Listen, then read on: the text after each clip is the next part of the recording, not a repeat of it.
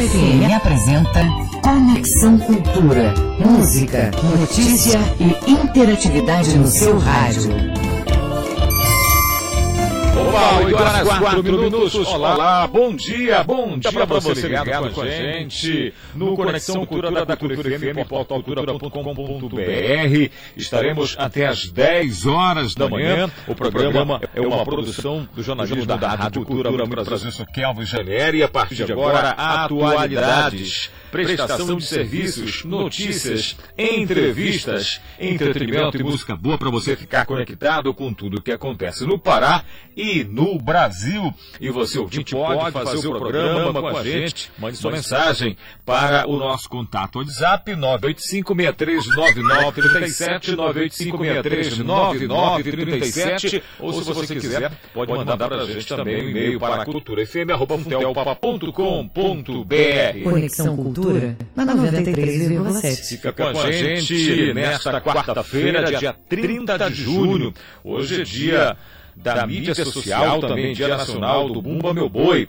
Hoje vamos falar com o cantor paraense que realiza uma live solidária em prol à Legião da Boa Vontade. Vamos falar também de um espetáculo do Teatro do SESI, que está aberto já ao público.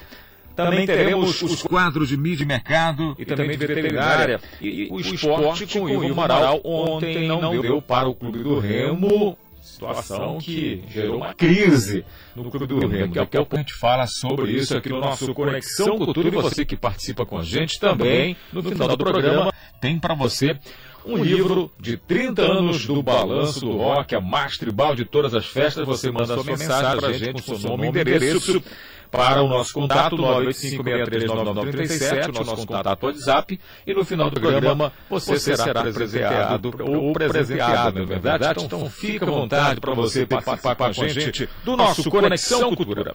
Música, informação e interatividade. Conexão Cultura.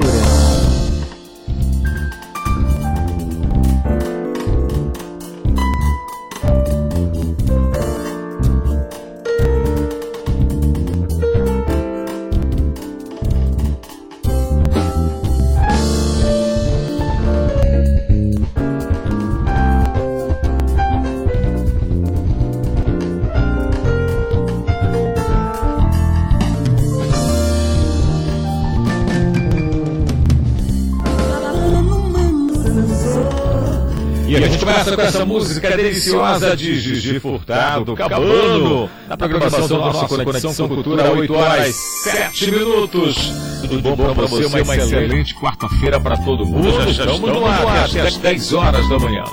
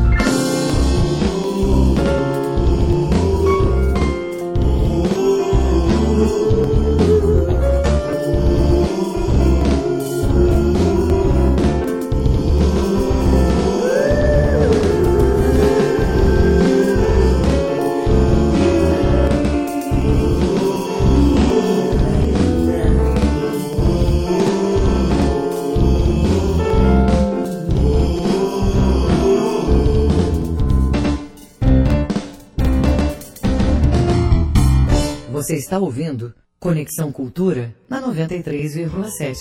É isso, 8 horas 10 minutos na Grande Belém. Você, Você ligado com a gente, nosso muito, muito obrigado. E aquele retorno pelo Sérgio voltou novamente. Coisa boa demais. Olha, você ligado com a gente, já pode participar com a gente aqui no nosso Conexão. Muito, muito obrigado já a você que já está participando, mandando sua mensagem para a gente aqui no nosso, nosso Conexão Cultura 8 e 11 agora, 8 e 11. Deixa eu dar logo um bom dia para o nosso querido Marcelo Legac, que fala para a gente sobre vacinação aqui na capital Belém, que continua isso, Marcelo. Bom dia para você. Bom dia, Kelvin Gianelli. Bom dia também, com muito carinho, muito respeito, toda a credibilidade para aqueles que nos fazem acordar todos os dias com disposição, com garra, determinação, para que nós possamos escrever o melhor conteúdo e divulgar aqui na Rádio Cultura FM 93,7. Exatamente, Elvis. É, a Secretaria Municipal de Saúde, a SESMA, informa que hoje não haverá pontos abertos em Belém para a vacinação da população contra a Covid-19. A SESMA aguarda a chegada de novas doses de imunizantes para continuar trabalhando, dinamizando, avançando na vacinação da população da capital paraense. Kelvis, Belém já aplicou até agora mais de 831 mil doses de vacinas contra a Covid-19. Desse total, 588.270 pessoas já receberam a primeira dose, correspondendo a 39,2% da população do município, enquanto 242.830 pessoas já receberam as duas doses, o que corresponde ao que chega a um percentual de 16,2% da população de Belém. Foram usadas até o momento três diferentes marcas de vacinas, sendo 405.556 doses da Coronavac, 234.958 da AstraZeneca e 190.616 da Pfizer, vacina da qual eu é, me imunizei, me, me, vacinei, né? Fui vacinado pela Prefeitura Municipal de Ananindeua e a expectativa é de receber a segunda dose a partir do mês de setembro. A Prefeitura de Belém informa que os dados são atualizados conforme vai acontecendo a vacinação. Segundo informações que eu acabei de receber aqui da, da SESMA, da, da Assessoria de Comunicação, só ontem mais de 25 mil pessoas foram vacinadas. Você observa aí o esforço, a dedicação dos profissionais é, de enfermagem, é, dos profissionais de saúde, diuturnamente, é, continuadamente trabalhando para desenvolver esse projeto, esse programa de grande avalia, de grande importância para toda a sociedade paraense. É a vacinação.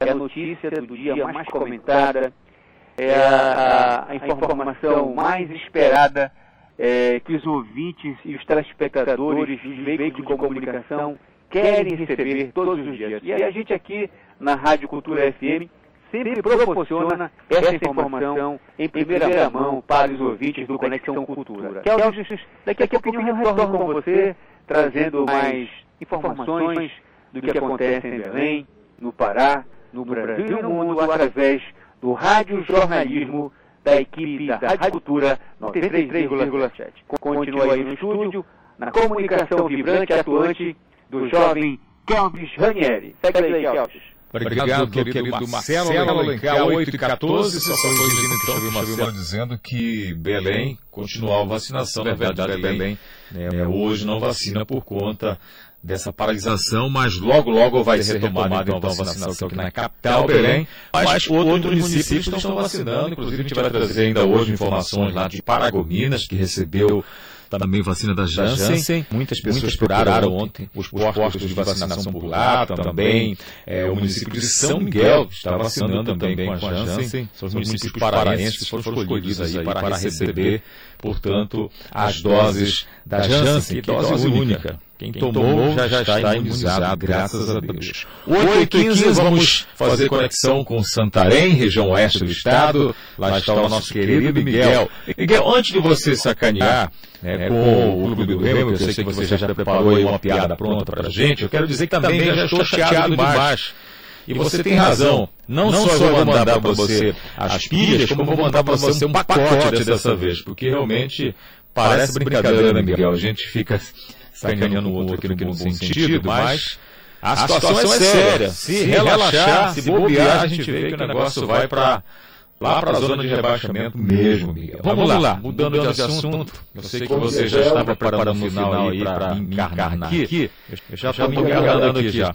Inclusive tem gente aqui acendendo aqui uma, uma luz, aqui, uma lanterna na minha cara aqui de celular, se você está aí no nosso né, Portal Cultura, você está vendo aqui a Daiane Bombeonô tentando iluminar o meu rosto aqui, Miguel. É desse jeito, Miguel. Isso é o bom da é, vida, né? Brincar também.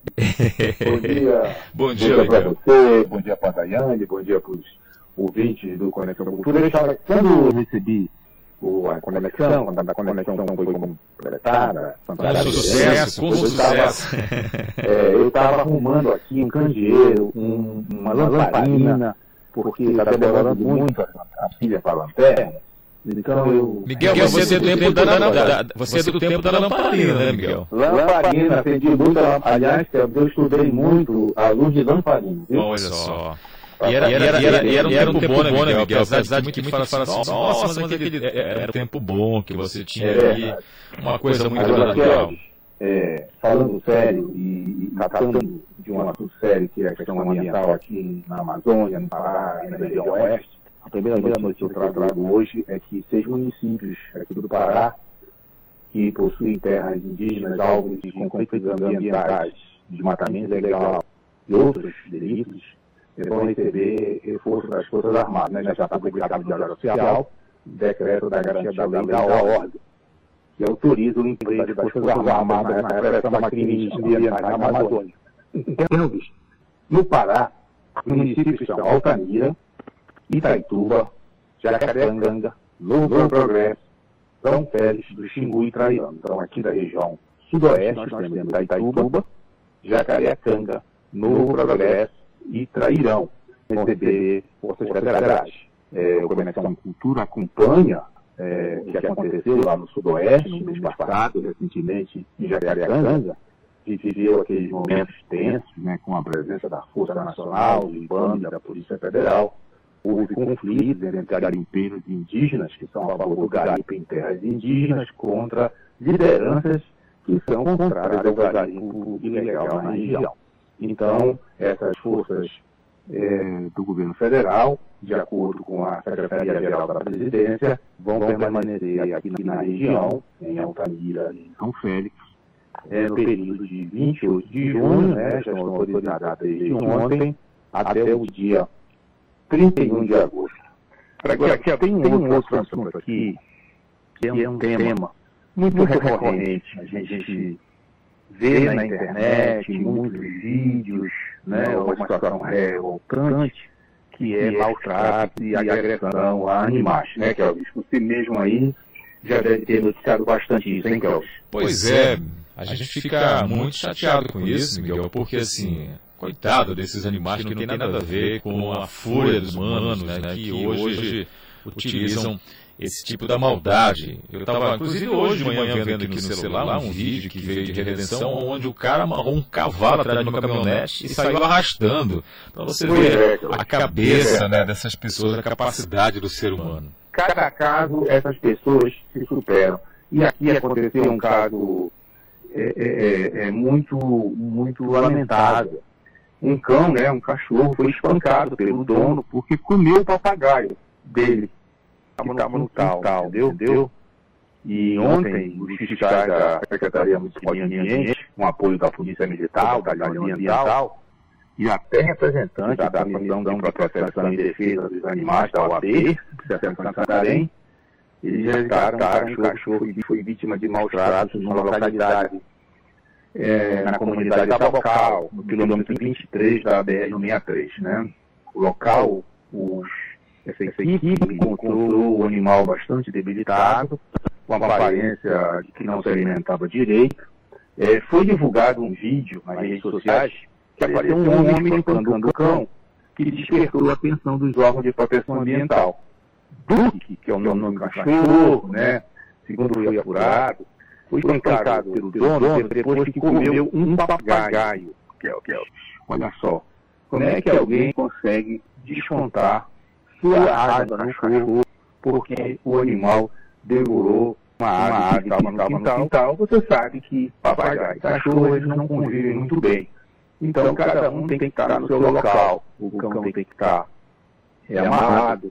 O papagaio, que não, não pode ser preso em gaiola, né, e nem pode ser é, criado por causa da legislação ambiental, mas nessas comunidades rurais, muitas, muitas dessas gaiolas elas vêm até os quintais é, é, se alimentar. Né? E aí o que acontece? Muitos desses colonos, pessoas que moram nas comunidades, acabam adotando essas aves né, que passam também a ser um animal de estimação. E aí o que aconteceu foi que o dono, numa festa de fúria, ele amarrou o cachorro e espancou, porque o cão devorou o papagaio. Parece brincadeira, mas isso realmente é um retrato cruel, né, do que a gente vem observando, Kelvis, durante esses anos todos, maus tratos, animais. E aí, né, Kelvis, você sabe que é, é crime, né, crime previsto na legislação ambiental, né, olha só,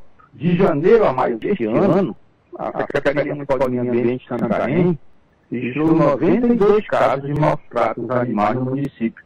esse número que aumenta diariamente. Para você que gosta de espancar animal, gosta de fazer o animal sofra, né, coloque o animal em risco de vida, a Lei 9.605, que é de, que é de 1998, prevê detenção de 2 a 5 anos de prisão.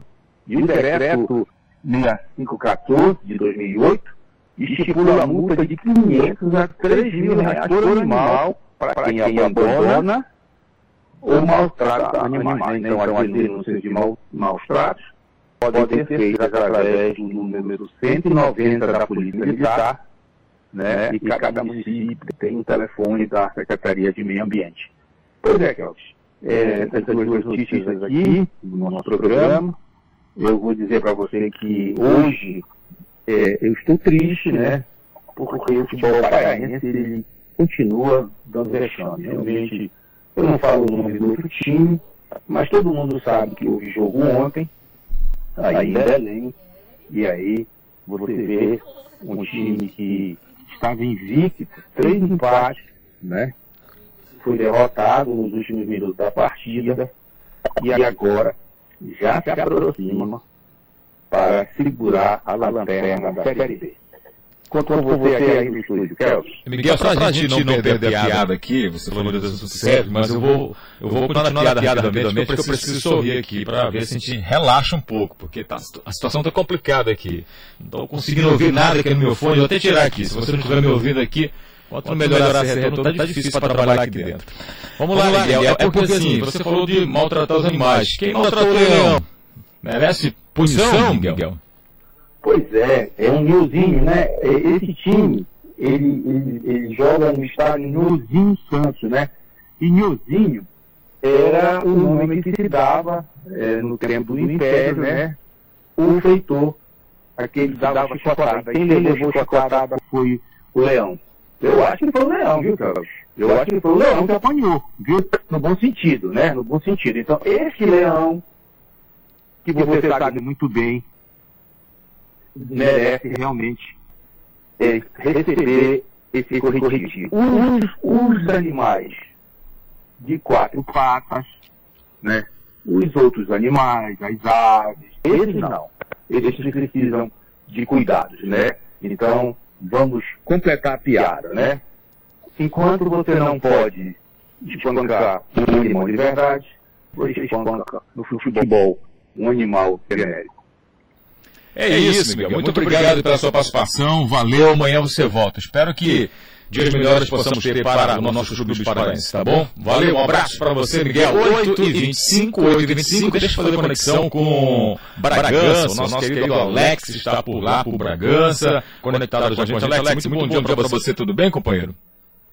Bom dia, Kel, bom dia a todos os nossos queridos ouvintes aí da Rádio Cultura. Tudo bem, meu amigo? Por aqui, de ensolarado, né? O Júlio parece que está chegando. Chegou chegando mesmo, hoje é o último dia de, de junho, né? Da manhã, zero e meio, começa aqui em Bragança.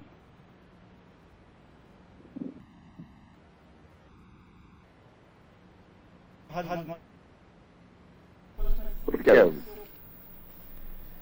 Conta pra gente como é que anda a situação em relação a esse caso da menina de Viseu, por gentileza. Olha, Kelvis, ontem mais uma pessoa envolvida, quer dizer, acusado de envolvimento nesse caso foi presa, né? O DJ Maikinho, conhecido é, lá da cidade de Viseu, ele teria sido é, detido logo no início e em seguida liberado. Só que o juiz resolveu é, determinar né, a prisão preventiva dele e ontem quando souberam disso, antes da polícia chegar, o Maiquinho foi pego nas ruas por populares e populares lincharam, né? quase é, tiraram a vida do Maiquinho. Ele foi, foi bastante agredido até a polícia chegar. A polícia chegou, levou aí o Maiquinho para o atendimento é, médico e em seguida encaminhou ele para a cidade de Capanema, onde estão é, é, presas as pessoas envolvidas, duas dessas pessoas envolvidas neste crime, né, acusadas de envolvimento. Isso pelo Beleza, que foi o principal acusado. Ontem também o Rimar, que era o vendedor de acusado nesse caso, foi também é, se entregou em Belém e os outros dois estão é, à disposição da justiça em Capanema. Mais um envolvido ainda está sendo é, procurado pela, pela polícia. Então, até agora, tem quatro pessoas envolvidas neste caso, segundo a, as investigações, né, que o inquérito ainda não está concluído, elas são acusadas, são suspeitas de envolvimento. Um, é, três estão presos, né, estão à disposição da justiça, e um ainda é, foragido. Pois é, a gente fica bem preocupado com a situação toda. Ontem, inclusive, quando a gente ficou sabendo da, da prisão de um dos acusados, é, com o suposto envolvimento na morte dessa menina, a a população tentando fazer justiça com as próprias mãos, isso não é legal. É importante que a gente leve essa mensagem, Alex, para a população de Viseu e região, que as pessoas que estão sendo presas, elas são nesse momento averiguadas, mas pode ser que as pessoas não tenham envolvimento, porque tudo está sendo investigado. Então não adianta fazer justiça, até porque quem faz isso está infringindo a lei e pode pagar pode, de repente, uma pessoa de bem ir presa por conta de uma situação de querer fazer a justiça com as próprias mãos. Mesmo a gente sabendo que a revolta é grande, é uma vida que se foi, uma criança inocente de 10 anos, mas é importante que haja o bom senso e deixe com a polícia investigar, prender as pessoas, e se for comprovado que elas tiveram participação, a justiça está aí para condená-las, não é isso? Agora não cabe a gente fazer a justiça com as próprias mãos. É verdade. Inclusive, é, a, a polícia tem empenhado no sentido de, de identificar as pessoas envolvidas nesse caso. A gente tem uma mobilização geral mesmo da polícia, tanto da polícia de Viseu como a polícia de Belém. Ontem o delegado geral deu uma entrevista. Né, existe interesse da polícia de Capanema, uma polícia militar, então tem atuado, e a polícia civil também, no sentido de é, desvendar completamente esse crime, prender todos os envolvidos e que quem for culpado que pague. Só que assim, até se concluir o inquérito, até, até se concluir quem são os culpados, não se sabe quem, quem é realmente culpado nesse crime. Então não adianta. A gente sabe que a população está revoltada mesmo, foi um crime bárbaro. Uma criança de 10 anos aí foi comprar cheiro verde para a mãe, não voltou mais, foi levada aí, morta um quilômetro e meio só para casa, casa foi encontrada no área de mato. Agora, a questão é que enquanto não se conclui o inquérito, ninguém sabe quem é realmente o culpado. Então não adianta tentar fazer justiça com as próprias mãos. As três pessoas estão presas à disposição da justiça e um quarto envolvido ainda está sendo procurado. isso, é isso querido, querido Alex. Eu quero que você, por gentileza, fique na linha aí. A gente vai fazer um pequeno intervalo rapidamente, um minuto e pouco. A gente, a gente volta a falar, falar com você e vamos falar com outro colega seu aí do município de Capanema, que você conhece muito bem, tá bom? A gente já volta com vocês aí. Um abraço, já já voltamos, intervalo aqui no nosso Conexão Cultura. Estamos apresentando Conexão Cultura.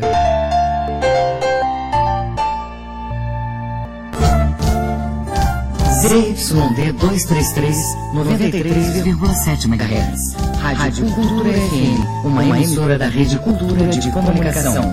Fundação Paraense de Radiodifusão, Rua dos Pariquis, 3318. Base operacional, Avenida Mirante Barroso, 735, Belém, Pará, Amazônia, Brasil. Brasil Brasileiro, sexta, 8 da noite, na Cultura FM.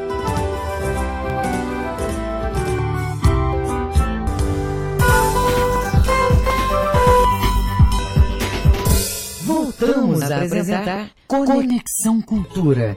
Muito bem, gente, estamos de volta com o nosso Conexão Cultura desta quarta-feira, dia 30 de junho, final do mês de junho. Deixa eu voltar a falar com o Alex e também colocar aqui um colega, um colega especial lá de Capanema, Paulo Vasconcelos, que está com a gente. Deixa eu falar com o Paulo logo. Paulo, muito, muito bom dia para você, tudo bem, querido? Querido Paulo, você ouve a gente?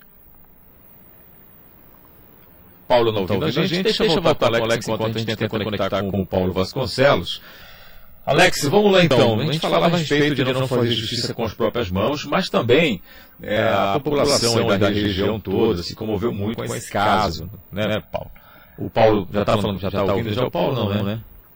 Não, não, não então, tudo bem. Então, então vamos lá, Alex. Então, então a gente falava em relação à região toda aí revoltada com essa situação da morte dessa menina. Certeza, cara. Olha, Kelvis, é, a, eu ontem estava acompanhando as imagens que foram registradas pelo nosso repórter cinematográfico Mauro Melo, lá em, em Viseu, também Fabrício Bragança, e a cidade inteira de Viseu se mobilizou. Isso significa dizer, inclusive, que o cemitério onde foi sepultado o corpo da criança não cabia mais de gente. Foi realmente o Mauro Melo comparou aquela mobilização como, como, como se fosse uma, uma procissão do Cio é, aumentada várias vezes todas as pessoas de Viseu foram para as ruas em forma de protesto também, né? O, a, a, o governo parou um pouco em frente à delegacia, o cortejo, pediram justiça e em seguida foram enterrar a criança. Então você vê que a, a cidade inteira de Viseu ficou comovida, né? Ficou comovida demais com a morte dessa criança. Alex, não sei se Paulo já ouve a gente. Paulo Vasconcelos, você ouve a gente, companheiro? Tranquilamente, meu cara. Bom dia, estou Bom dia. Legal, legal. Bom, é, é, Paulo, a gente está falando com o seu amigo aí da região, Lex, o homem da comunicação de Bragança. E ontem essa prisão, essa terceira prisão que aconteceu em Viseu, é, a pessoa foi encaminhada para, para Capanema, para a delegacia. Conta pra gente como é que está também o andamento e principalmente aí os comentários em relação a esse caso dessa menina lá de Viseu que acabou sendo morta, infelizmente, de forma muito cruel. Bom dia, meu caro Kelvin, bom dia, Alex Ribeiro. Olha, de acordo com as informações que nós conseguimos é, por aqui, é que houve uma segurança muito grande em relação à oitiva dessa pessoa acusada. Então a polícia não, não, não abriu espaço para, para mais informações, porque sobre o pedido de, de justiça, aquela investigação ainda concreta. Mas agora mesmo a, gente conseguiu apurar que o, o acusado está sendo ouvido e por toda a manhã de hoje serão, serão vão ser, vão ser divulgadas mais informações. Pois, pois é, Paulo, a situação está bem complicada para a região. Conversando com o Alex, e vocês podem falar um com o outro aí, os nossos microfones, né, por telefone aí, dos nossos telefones estão abertos para vocês dois, mas eu queria que vocês falassem justamente né, dessa situação positiva, uma vez que agora a gente já tem alguns nomes, claro, ninguém né, está, sendo condenado aqui, porque todo mundo que está nesse momento sendo levado para a delegacia são acusados, estão sendo averiguados, ou seja, a qualquer momento pode ser confirmado ou não a participação deles. Mas, conversando com você, Paulo, é importante que a gente possa ter esse bom senso e entender que há uma investigação e a, a, aos poucos a polícia está dando uma resposta, mas é preciso ter calma nesse momento, não é verdade? Tranquilidade. Exatamente, eu, eu concordo. Inclusive, no meu programa de sábado, eu fiz algumas colocações a esse respeito, em decorrência de algumas, de algumas suspeitas das pessoas, é, vendedores ambulantes que estão circulando na região, em Capanema, em todos os outros municípios. Então, há sempre uma desconfiança. Todos os momentos que se vê uma pessoa suspeita, já se liga o desconfiômetro, como se diz assim, numa, uma linguagem bem, popular. E as recomendações para que, que todos, todos nós, não deixemos as crianças sair de casa sozinhas para fazer quaisquer que sejam as atividades. Tem que estar de olho, né? Porque, infelizmente, um caso chama outro e essa repressão da menina de Viseu foi muito grande e abalou muita gente por aqui, meu caro Alex. É, inclusive, Paulo, a, o, o, ato de ter levado para ir para Capanema os, os ah, dois né, dos acusados era justamente para resguardar a questão do inquérito. Porque a população está realmente muito revoltada com essa situação. O Dima se entregou ontem em Belém, que é o primeiro acusado, é, de acordo com a, a, a e até o pessoal lá da verdade onde a criança foi. Ah, o, o Zima, essa pessoa estava conversando com a criança, foi a última vez. O Zima disse, não, eu encontrei com ela no supermercado, e aí eu estava vendendo os produtos lá que eu vendo, exatamente que eu vendo, e aí ela foi, olha, minha mãe deu as manchas no rosto. Ah, então, se você quiser, eu posso levar para sua mãe lá. Ele disse que foi o único contato que ele fez com a criança, e que ele nem lembrava do rosto da criança. Ontem, o nosso querido repórter Marcos Aleixo, da RBA, conversou, né, teve um bate-papo exclusivo com o Zima, e ele explicou tudo isso. Então, então todos eles estão tentando provar sua inocência.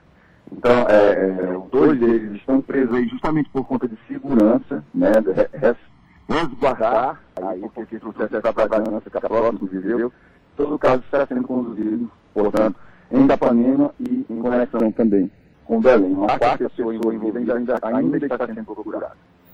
É isso, quero... Alex, de acordo com o que o Kelvin falou, antes de julgado, todos são acusados. É isso mesmo. Suspeitos. É verdade. inclusive, inclusive aqui na cidade de Capanema, ah, houve uma circulação de imagens, de, de informes sobre um possível também, um, possível cidadão que estava supostamente atacando as crianças, indagando sobre a presença de crianças nas escolas, também nas residências, mas isso nada foi concreto. Fake news, né? Existe a precipitação, é, fake news, existe a precipitação de algumas pessoas em divulgar imagens. Tem que ter cuidado, nós temos que ter cuidado ao divulgarmos quaisquer... Cuidado e responsabilidade, né, Paulo? Quero agradecer a participação de vocês aí nessa região tão importante, infelizmente, né, com tantas belezas, com tantas notícias boas para a gente dar, mas infelizmente a gente precisa falar né, desse caso que realmente está chamando a atenção da opinião pública em todo o estado do Pará e que realmente é preciso de uma resposta, mas como a gente falou, vocês falaram muito bem, eu quero agradecer pelos comentários é, de uma maneira muito sensata em relação a esse caso, para a gente exercitar o bom senso, né, deixar nas mãos das autoridades competentes, né, policiais, judiciárias, para que a gente possa ter uma resposta positiva e não querer resolver o problema, porque aí você gera outros problemas também. Alex, obrigado pela sua participação aí, direto de Bragança, tá bom? Um abraço, queridos. Bom dia a todos. É isso. Paulo Vasconcelos, sempre um prazer falar com você, querido. Obrigado também pela sua participação.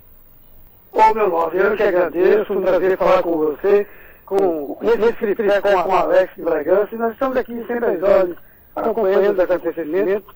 E assim que houver condições de melhores informações, a gente está aqui à disposição. Muito obrigado. Desejo a você uma ótima continuidade de, de programa e vamos que vamos. É, é vamos, que vamos. 8h39, 8h39. Vamos seguir aqui o nosso Conexão, Conexão Cultura. Cultura. Chamar agora o nosso querido Isidoro Calixto para falar com a gente a respeito de boas notícias para quem né, está afim aí de uma estabilidade financeira. Afinal, o concurso público traz para a gente essa estabilidade. Calixto, conta para a gente. Ontem o governador anunciou essa boa notícia, que inclusive já está sendo publicado de tal hoje. É verdade. Bom dia, Kelvis. Bom dia, ouvintes do Conexão Cultura. Excelente quarta-feira para todo mundo, meio da semana, fim do mês de junho, já, já começa o veraneio, né? Um abraço, a todo mundo aí e vacina no braço, né? Só chegar e vamos lá aos postos. Pois é, Carlos, o governo anunciou a publicação do edital para o concurso da Polícia Penal. São 1.646 vagas. As inscrições poderão ser feitas a partir do próximo dia 6 de junho, né? De julho, perdão. As inscrições do edital do concurso público para o cargo de policial penal será publicado, na verdade, hoje, no Diário Oficial do Estado. É, por meio da Secretaria de Estado de Planejamento e Administração, CEPLAD. O anúncio foi feito ontem pelo governador Helder Barbalho, ele falava da necessidade né, que tem o Estado de ter esse aporte humano aí no, na, na, questão da, da, da segurança, segurança dos presídios, das cadeias. Então, então a gente destaca aí para as pessoas que estão ouvindo é, que de repente tem interesse é, em, em, no cargo público, né? É evidente que tem a questão da, da, da prova, mas tem a aptidão, né? Tem a, a, a interessante que você tenha vontade também de, de, de, de participar, de, de, de, estar no serviço público nessa atividade. Então, são 1.646 vagas eh, para o cargo de policial penal. Lembra, lembra que antiga, antigamente se falava agente prisional? Acabou essa história. Agora é policial penal, 1.646 vagas, não é pouca coisa, então você começa a se preparar porque o Estado aí que na próximo, no próximo domingo já realiza a prova é, para a gente, gente da, Polícia, da Polícia Civil, né? tivemos na semana passada é, para delegado e agora para agentes é, da, Polícia, da Polícia Civil.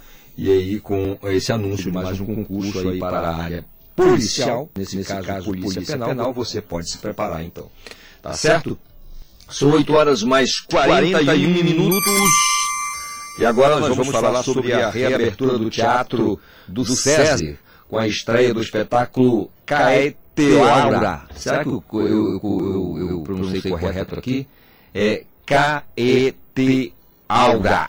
Tá correto? Aí daí. O espetáculo escrito e dirigido por Cláudio Barros vai marcar a reabertura do teatro. E a gente vai conversar então é, agora com o Aqui o Cláudio Barros vai falar com a gente. Cláudio, bom dia, tudo bem?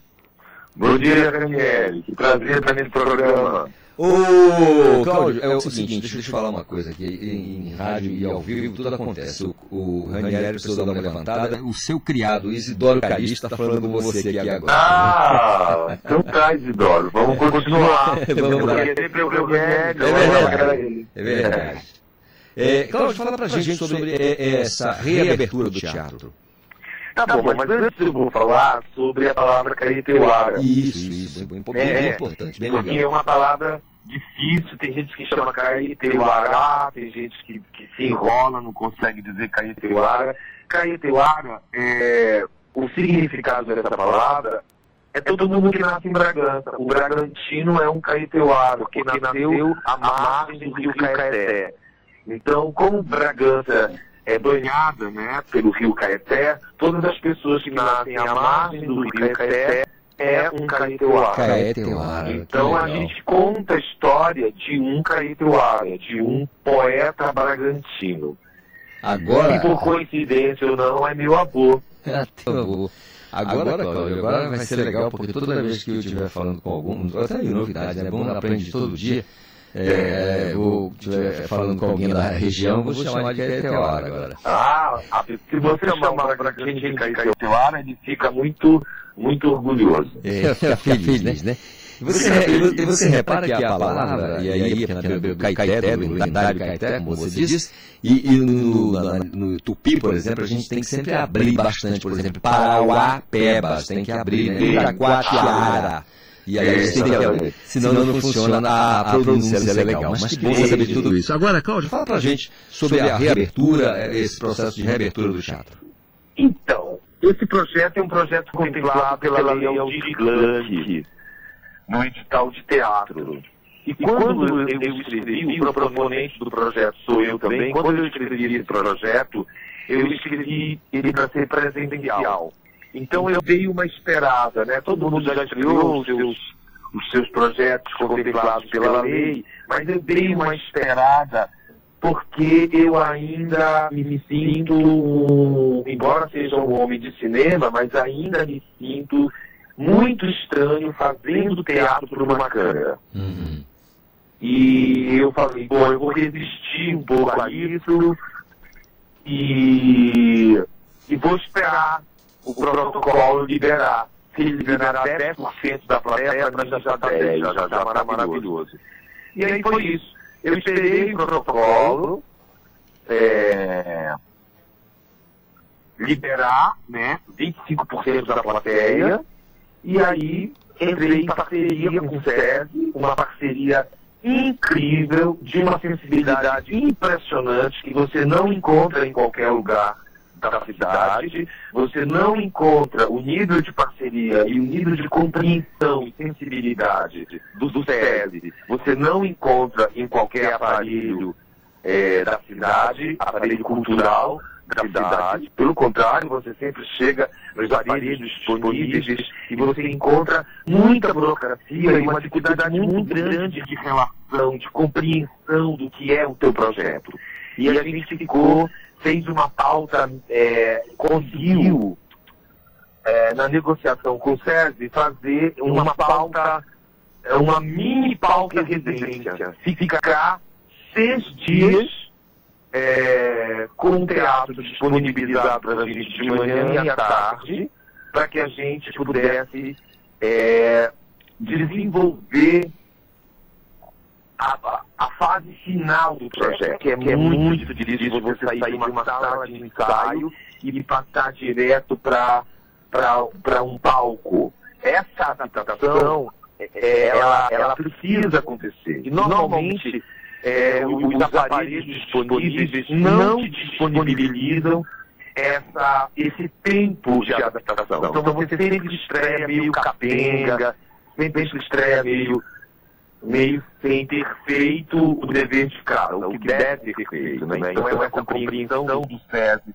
de me fornecer uma pauta de residência de seis dias para que eu pudesse tirar o meu espetáculo da sala de ensaio que eu ensaiei na Ana Unger, que me, me forneceu uma sala maravilhosa, confortável, mas eu preciso ir para o palco, que é outra realidade. Então, a gente já está seis dias lá dentro, estreia amanhã o espetáculo Caíroara, às 20 horas, entrada franca, a pessoa chega no teatro, não, não adianta chegar com muita antecedência, porque a porta só vai abrir 10 minutos antes.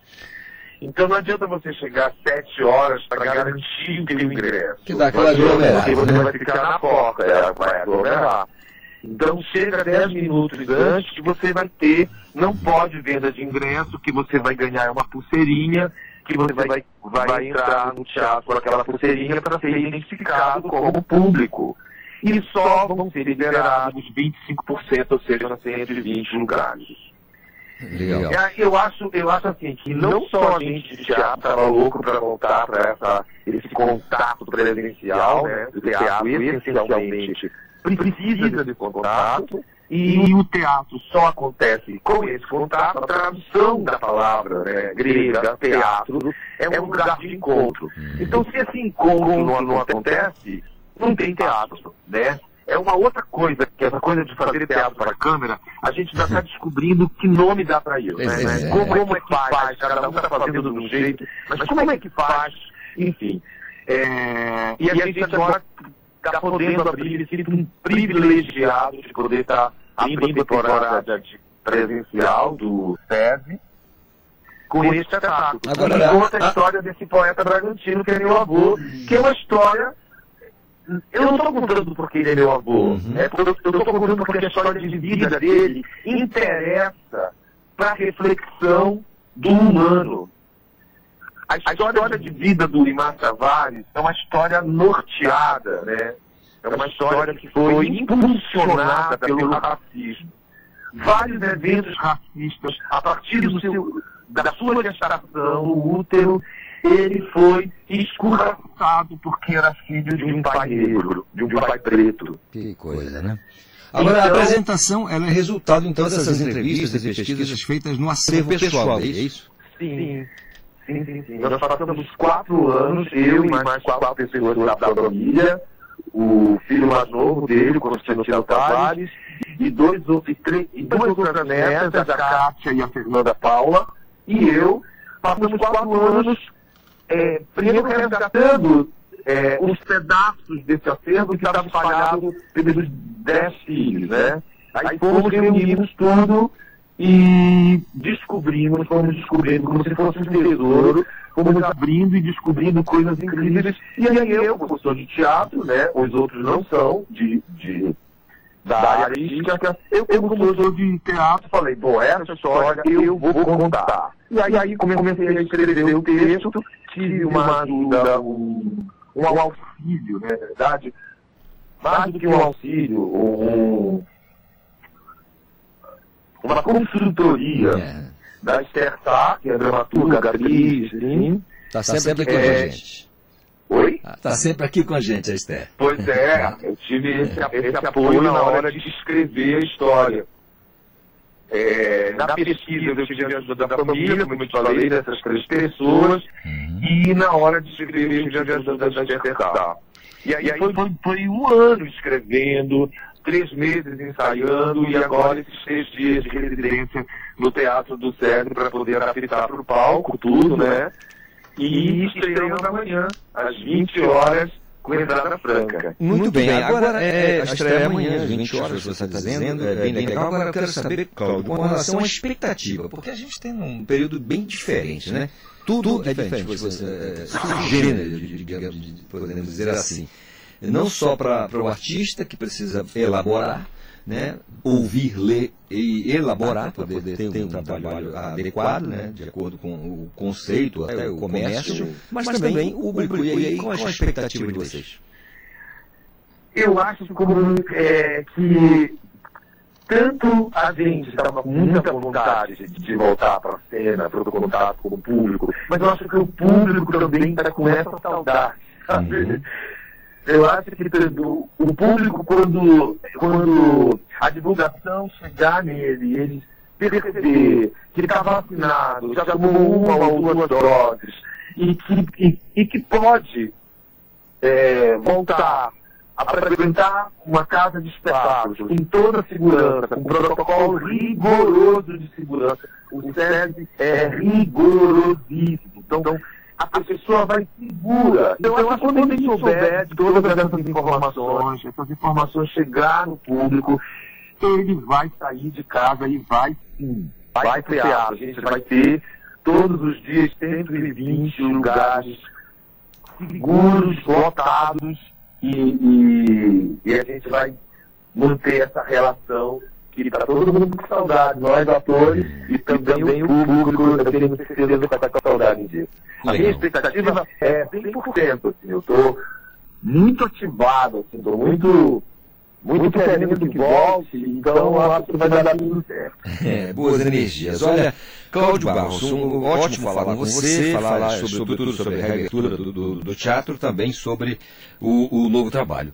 Eu, eh, apesar de, da, dessa porcaria de coronavírus, eu realmente espero que você tenha sucesso, todo o pessoal envolvido tenha sucesso, que o público possa se divertir com o espetáculo Caeteaura. Ou Caeteaura, ainda está difícil de falar. Caeteaura. Caeteaura. É, Da- da- Pra quem que não tá Muito difícil, É verdade. Quando você pronuncia dez vezes, aí dá uma tranquilizada. né? Mas enquanto É não. verdade.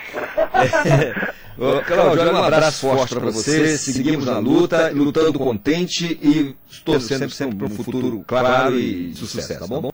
Obrigado, querido. Obrigado pela oportunidade. E todo mundo, amanhã, às 20 horas, no Teatro do Dez, para assistir o espetáculo Caeteuara. E eu quero que você também esteja na plateia, por favor, né? Fazer questão de estar na fila lá, mas sem aglomeração para estar assistindo vocês. Tá bom, Um querido. Eu te aguardo. Um abraço grande. Tchau, tchau. Obrigado, Calixto. Obrigado, meu nosso entrevistado, querido Cláudio Barros, que não é parente do Reginaldo Barros, né? Mas é Barros também, da família Barros.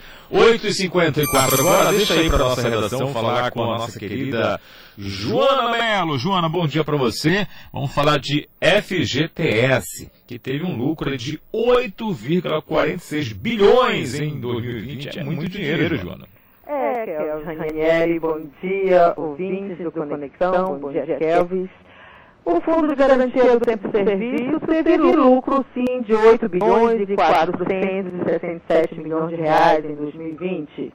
No entanto, o valor representa a queda de 25,2% em relação ao lucro de 2019, que tinha somado 11 bilhões e 324 milhões de reais. A queda deve-se principalmente à pandemia de Covid-19, que resultou em aumento do emprego e na realização de uma rodada de saque emergencial de até um salário mínimo por conta do ano passado. Nesta terça-feira, as contas e as demonstrações financeiras de 2020 foram aprovadas pelo Conselho Curador do FGTS, órgão tripartite com representantes dos trabalhadores, dos empregadores e do governo. Parte do lucro do ano passado será distribuída nas contas de cada trabalhador, mas a fatia a ser repassada só será definida na próxima reunião do Conselho em julho. No ano passado, o FGTS teve receitas de 33 bilhões e despesas de 25 bilhões. Os ativos consolidados somaram 33 bilhões e o patrimônio líquido atingiram 113 bilhões. O Fundo de Investimento do FGTS, que financia projetos de infraestrutura, registrou patrimônio líquido de 25 bilhões e rentabilidade de 4,6%. Em relação às resoluções do Conselho Curador, nós destacamos que o órgão aprovou a manutenção dos certificados de regularidade e dos parcelamentos já realizados por empresários que deixarem de depositar as parcelas do FGTS com vencimento entre abril e julho deste ano.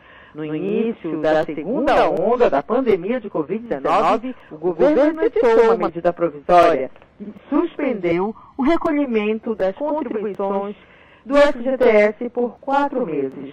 Então a gente fica na torcida para uma perspectiva melhor de mercado, né, do trabalho, para que as empresas voltem a recolher o FGTS e assim beneficiar os trabalhadores, não é mesmo, Daniela? Volto com você. É isso, muito obrigado, Joana Mello. E por falar em mercado e trabalho, vamos falar então do nosso quadro, a coluna A Mídia e o Mercado, com o professor Rodolfo Marques, que vai falar sobre a transmissão dos jogos da Eurocopa e também da Copa América, o impacto no mercado publicitário. Vamos conferir, professor Rodolfo, bom dia. Olá, amigos da Rádio Cura, programa Conexão, é sempre um prazer estarmos aqui às quartas-feiras, representando a coluna A Mídia e o Mercado. E nesta participação, nesta análise da semana, eu vou falar a respeito das competições desportivas entre seleções que estão sendo disputadas agora nos meses de junho e também de julho, que são a Copa América e a Eurocopa e essa repercussão dentro da mídia. Eu preciso fazer algumas pontuações importantes. Primeiro, a Copa América sendo realizada aqui no Brasil, eivada de muita polêmica, problemas de bastidores na CBF, todo o cenário envolvendo a pandemia de Covid-19, o Brasil já teve mais de 513 mil mortos nesses quase 16 meses de pandemia aqui no país. A Colômbia e a Argentina abriram mão de sediar a competição. Né? A Colômbia com problemas políticos, problemas de legitimidade. A Argentina abriu mão do direito de é, sediar a competição em virtude das questões envolvendo a Covid-19. O país vive o pior momento de enfrentamento da pandemia e o Brasil acabou recebendo este convite, né, ou esta solicitação da Comebol, a Confederação Sul-Americana de Futebol, para a realização. Então, a competição está acontecendo, os convidados que haveria, né, então haveria um, possivelmente a Austrália, o Japão, né, como geralmente tem acontecido em outras edições, e o Qatar, né, que é a sede da próxima Copa, acabaram ficando de fora, ficaram as 10 seleções sul-americanas divididas em dois grupos de cinco. Em TV aberta, o SBT está dando a transmissão, e em TV fechada, os, os canais Disney, né, ESPN e Fox Sports vêm transmitindo os jogos. A primeira fase do Grêmio, a qualidade dos jogos ela vem sendo bastante questionável, e toda essa polêmica envolvendo a competição também gerou esse discurso. Até, sem se lembrar, né, enquanto produto mercadológico, nós tivemos Copa América em 2015, 2016 a Copa América Centenário, 2019 a Copa América foi aqui no Brasil, em 15 foi no Chile, em 2016 foi nos Estados Unidos, em 2019 foi aqui no Brasil, que seria outra em 2020 para equiparar ao calendário da Eurocopa. Mas só que houve a questão da pandemia, a competição está sendo jogada neste ano aqui, no Brasil. E esse, esse paralelo, já entrando no segundo assunto, esse paralelo entre Copa América e Eurocopa causa muitos problemas do ponto de vista da leitura do mercado publicitário. Tanto em relação à qualidade dos jogos, então você tem, por exemplo, na Eurocopa, confrontos como Alemanha e Portugal, como França e Alemanha, é, que era o chamado Grupo da Morte, né? Nas, nos confrontos de mata-mata, confrontos eliminatórios, jogos incríveis como Espanha e Croácia, como Suíça e França, uma grande mobilização, e a TV aberta, né, a Globo, TV de transmissão, está exibindo todos os jogos pelos canais TV 1, 2 e 3. E o mercado publicitário vem reagindo não só à questão da qualidade do produto, ao contexto, porque é uma outra variável, como a Europa está no estágio mais avançado no enfrentamento da pandemia, está vacinando muito mais, você tem vários jogos com público registrado, na verdade todos os jogos. A Eurocopa acabou sendo distribuída em 11 sedes, em 11 cidades, em 11 estádios de futebol, todos muito bem estruturados, e a, a presença de público. Inclusive, há uma previsão, né, as duas competições elas vão terminar no final de semana de 10 e 11 de julho, e há uma previsão da Eurocopa de as semifinais e as finais serem realizadas com carga próxima da máxima no lendário estádio Wembley. Na verdade, o estádio Wembley hoje já está reformulado. E olhando os números do ponto de vista mercadológico, a Eurocopa, transmitida no Sport TV, ela tem, em alguns horários, em alguns momentos, até superando, vem até superando a TV bem abertas, como a Band e a Rede TV, né? só ficando atrás da Globo, da Record, do SBT, que são as principais emissoras. E o SBT, que vem transmitindo a Copa América, não tem tido ainda uma grande adesão do público. Em alguns locais, em alguns momentos, e em parte até mesmo da seleção brasileira, a audiência da SBT fica inferior da Globo nos horários equivalentes. Né? Existe também uma questão de horário e de grade de programação. Então, essa é a minha reflexão dessa semana. Um grande abraço a todos e semana que vem nós voltamos aqui com a coluna A Mídia e o Mercado na Rádio Cultura. Valeu, Valeu professor Rodolfo Marques. É isso. É agitação no mundo publicitário por conta das grandes competições. Intervalo, já voltamos. Estamos, Estamos apresentando Conexão Cultura.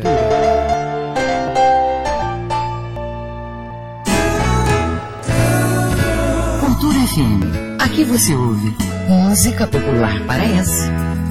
Eu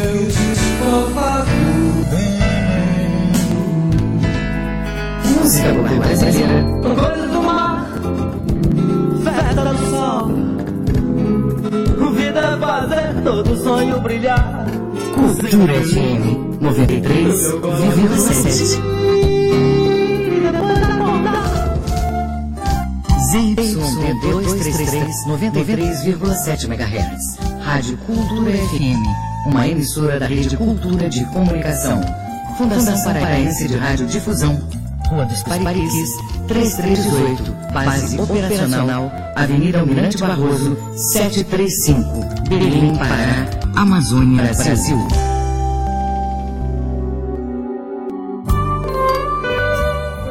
De segunda a sexta, às duas da tarde, na Cultura FM, Coletânea.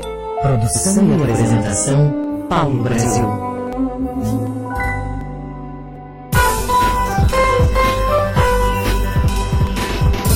Voltamos a apresentar Conexão Cultura. De volta com a nossa Conexão Cultura. Paulo Sérgio, não esquenta a cabeça. 9 e 3, 9 horas 3 minutos, na Grande de Belém, você ligado com a gente na cidade, aqui na capital, Belém do Pará, na região metropolitana, no nosso interior do estado, no Brasil e no mundo pelo portal cultura.com.br. Olha só, vamos fazer conexão agora com Paragominas, cidade maravilhosa. E por lá está o nosso querido colega da comunicação, André Ferrão, grande André, prazer falar com você, amigo. Conta pra gente como é que anda a vacinação. Eu tô sabendo que ontem foi uma festa na cidade aí, muita gente recebeu a dose da Janssen, que é dose única, André. Tomou, já está imunizado, graças a Deus. Bom dia pra você, André. Bom dia, bom dia a todo mundo aí do Conexão. É, exatamente como você falou, é, ontem muitas pessoas procuraram, né, a Janssen, já, já foi, já ela foi é, distribuída. É, dose única e muitas pessoas ficaram interessadas em tomar. A vacinação em Paracominas estava suspensa nos últimos dias por falta de vacina, né? E a IFPA, juntamente com a, o CERT Senat, entraram em um acordo com a Secretaria de Saúde do município para providenciar essas vacinas e conseguiram aproximadamente 4 doses da Janssen para ser aplicada em Paragominas, tanto na IFPA quanto no CERT Senat. Com isso aí, eles é, reuniram uma grande população. Muita gente procurou isso, seria é, no dia de ontem, no dia de hoje, né, a aplicação dessa dose, e só no dia de ontem, quase que eles, quase que eles é, distribuíram quase todas as doses disponíveis. Muita gente procurou. Justamente porque, é, por ser dose única, a, a população que foi vacinada, no caso de ontem, era de 30, de 30 a 39 a 59 anos, e pessoas sem comorbidade. Então aí você imagina a quantidade de gente que apareceu para tomar o imunizante. Pois é, André. A gente fica feliz em primeiro né, saber que a vacina está chegando aí em Paragominas. Como você, você falou, tivemos uns dias aí sem vacina, mas quando chegou, chegou já com uma boa novidade.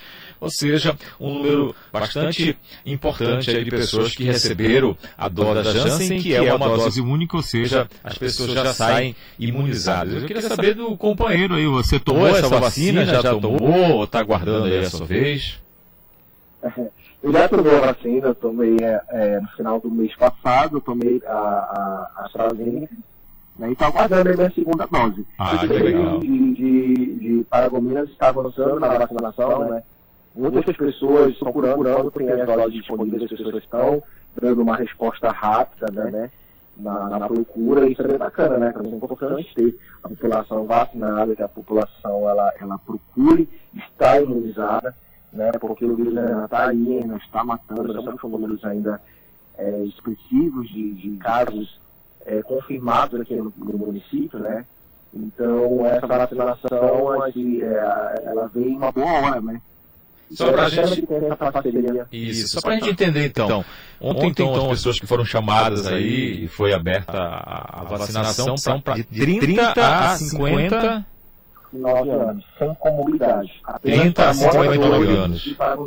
Muito bem, bacana, muito legal. André, eu queria te agradecer muito pela sua participação aqui no nosso programa. Dizer que foi um grande prazer e sempre um prazer falar com vocês da região.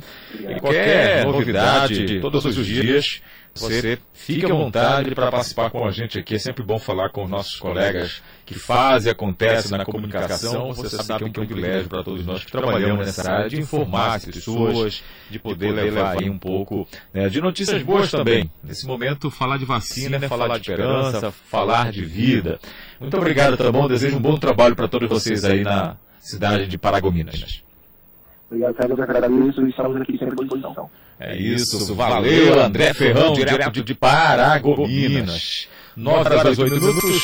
Muito bom falar com o André e saber que a vacinação está acontecendo por lá. Alguns municípios estão, inclusive, sem a vacinação durante essa semana por conta é, da falta de doses de vacina, mas é sempre bom a gente entender que é um processo que não depende só do governo do Estado, das prefeituras, depende do governo federal mandar vacina para os estados. É isso, né, Dani? Inclusive, ontem saiu no mapa de vacinação dos telejornais nacionais o Pará está no quinto lugar na colocação da federação com os que mais já vacinou. Isso é muito bom também de ouvintes do Conexão Cultura é verdade, viu, Kelvis? E ontem à noite o Ministério da Saúde recebeu quase um milhão de doses da vacina da Pfizer.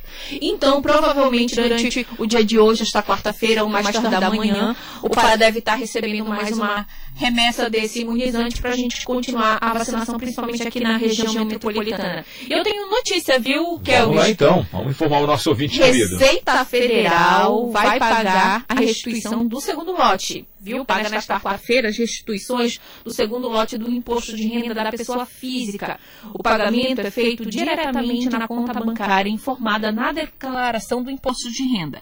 Segundo a Receita, 4,2 milhões de contribuintes receberão a restituição do segundo lote. O valor total a ser pago é de 6 bilhões de reais. Então, tirando uma quarta-feira, caindo esse dinheirinho na conta, não é verdade? O lote abrange contribuintes prioritários e pessoas que entregaram a declaração até o dia 21 de março. Para saber se a restituição está disponível, a consulta pode ser feita na página da Receita Federal na internet, no aplicativo da Receita Federal para tablets e smartphones, e também foram contemplados nesse lote os idosos acima de 80 anos e contribuintes entre 60 e 79 anos. Maravilha, então aproveite a oportunidade. Que tal você já consultar lá se você tem esse direito a essa grana que vai cair, com certeza, numa boa hora. 9 horas e 10 minutos, vamos voltar à redação ao vivo, falar com Marcelo Alencar. Marcelo, ontem teve um grande evento aí do governo do estado para falar do programa Forma Pará, que leva o ensino de qualquer né, modalidade aí a todo o nosso estado, ontem com a presença de várias prefeituras, prefeitos representando seus municípios. Conta pra gente como foi esse grande evento do governo do estado. Exatamente, Elvis. O evento foi muito bonito. Contou com a presença do governador do estado do Pará, Helder Barbalho, de vários reitores e também diretores de instituições educacionais.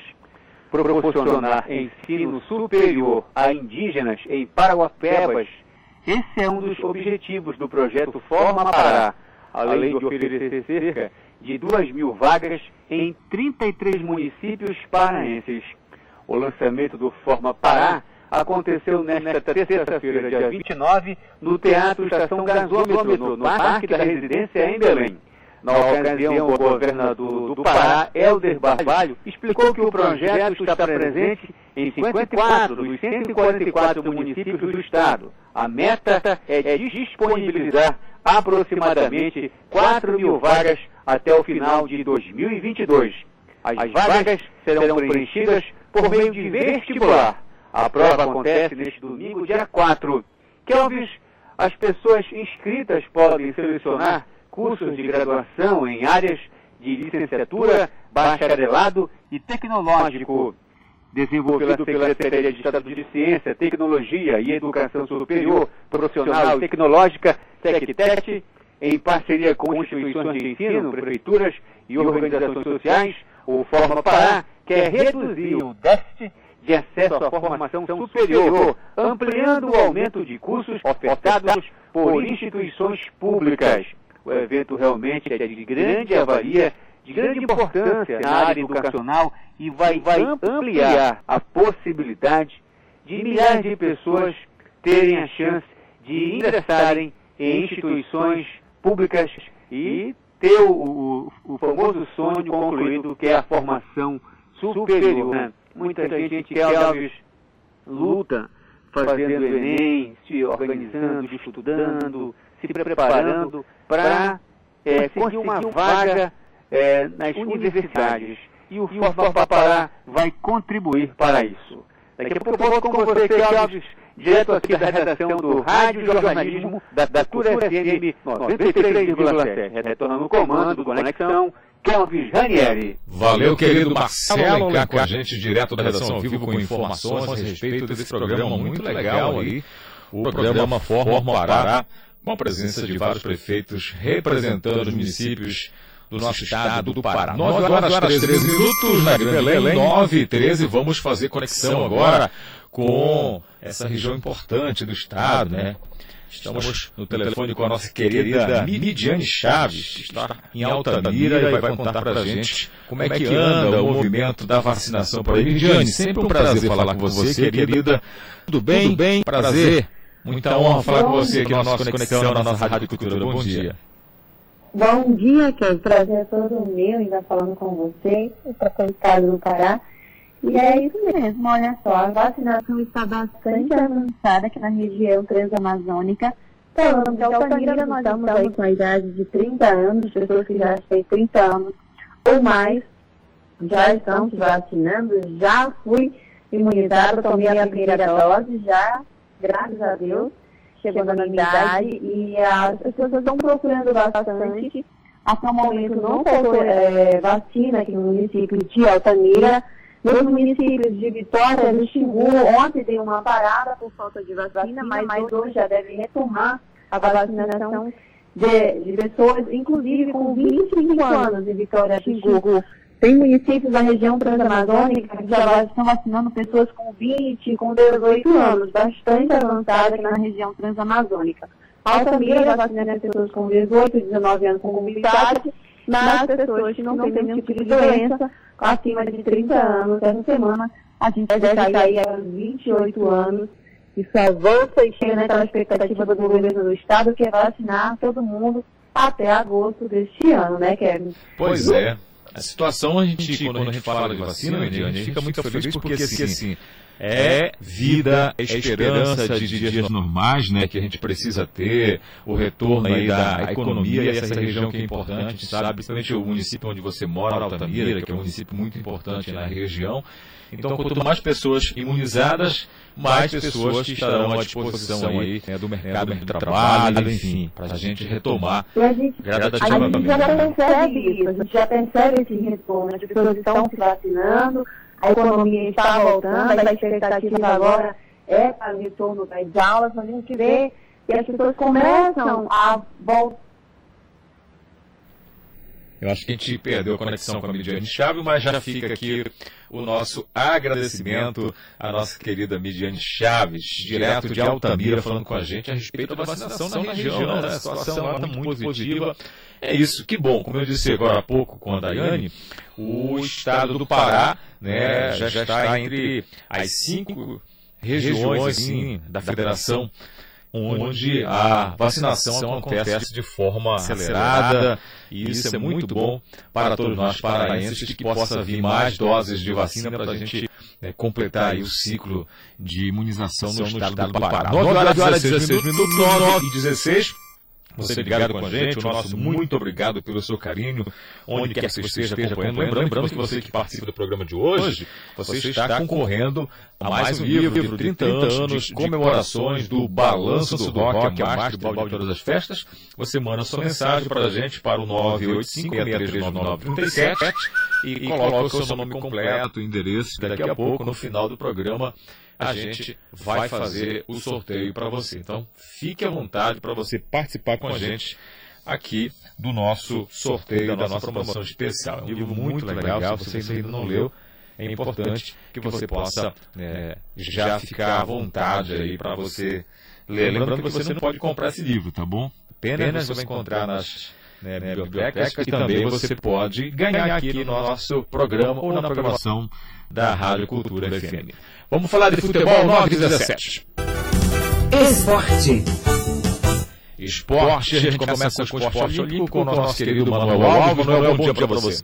Muito bom dia, Kelvin, bom dia, ouvintes do Conexão. Será no próximo dia 5 de julho a eleição para vice-presidente da Federação Paraense de Remo. O objetivo é escolher o substituto do vice-presidente André Mendes, que renunciou ao cargo. Nessa mesma reunião, os clubes filiados vão votar também para aprovar o calendário e o regulamento do Campeonato Paraense de Remo desta temporada, que o presidente Luciel Cacheado está preparando para ser disputado no segundo semestre. Estão sendo convocados para essa reunião no dia 5 representantes do Clube do Remo, Paysandu, Tuna e Associação Guajará, que são as equipes filiadas à Federação Paraense de Remo. Manuel Alves para o Conexão Cultura.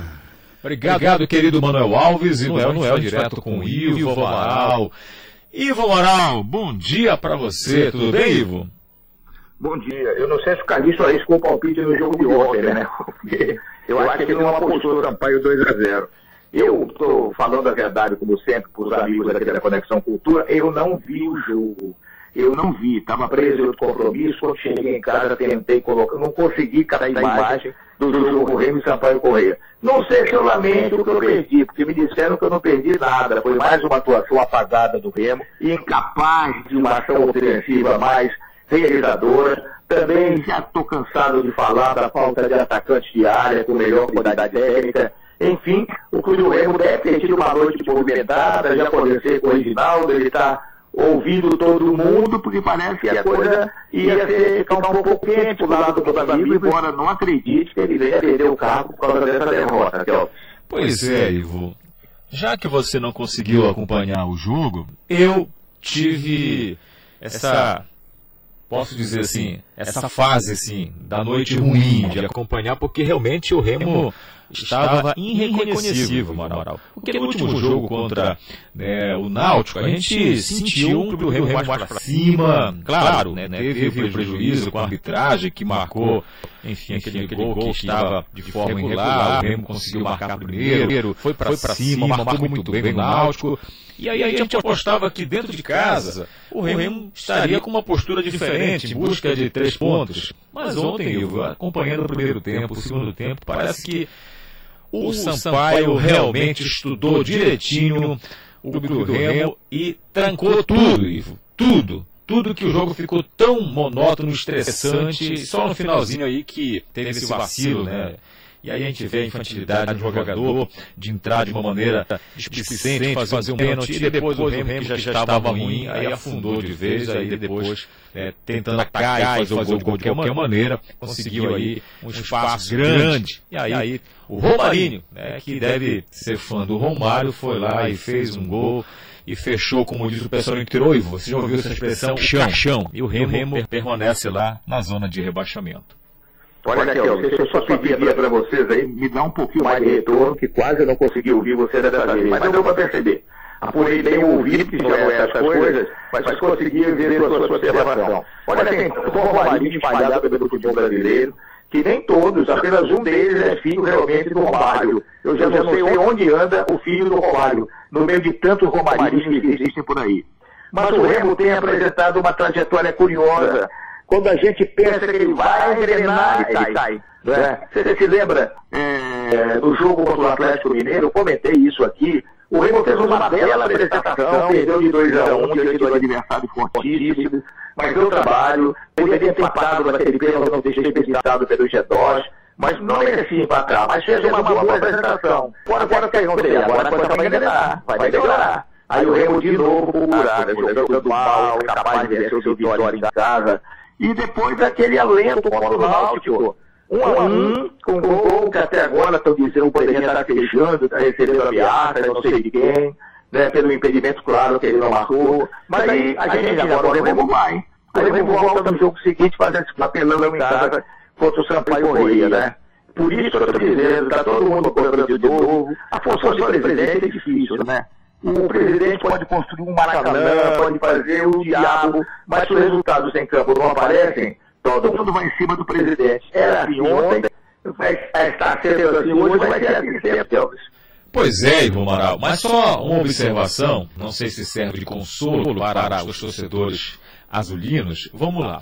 O Náutico é, ontem também jogou, e aí a gente vê a pontuação aqui, por exemplo, o Stará permanece na primeira colocação com 18 pontos, o Curitiba na segunda colocação com 16 pontos, e o Sampaio Correia né, conseguiu aí, então, portanto, 15 pontos, e o Goiás 12 pontos. Esse é o G4 da Série B. Mas se a gente acompanhar aqui a tabela e ver aí, esse é o conforto para o torcedor do Remo, a gente tem aí outros times com 11, 10, 10, 9, 8, 7.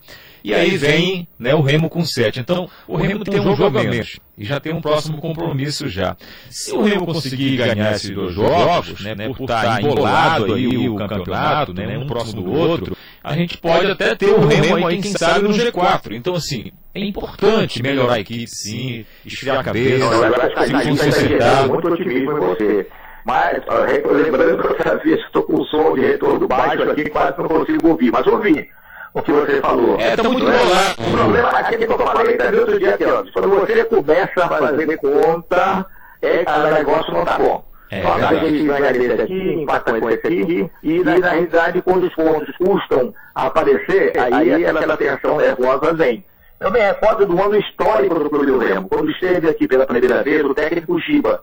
Depois ele voltou e não deu certo. Mas na primeira passagem ele pegou o Remo na lanterna da série. Era a lanterna. E fez a segunda melhor campanha entre todos os clubes participantes da Série B.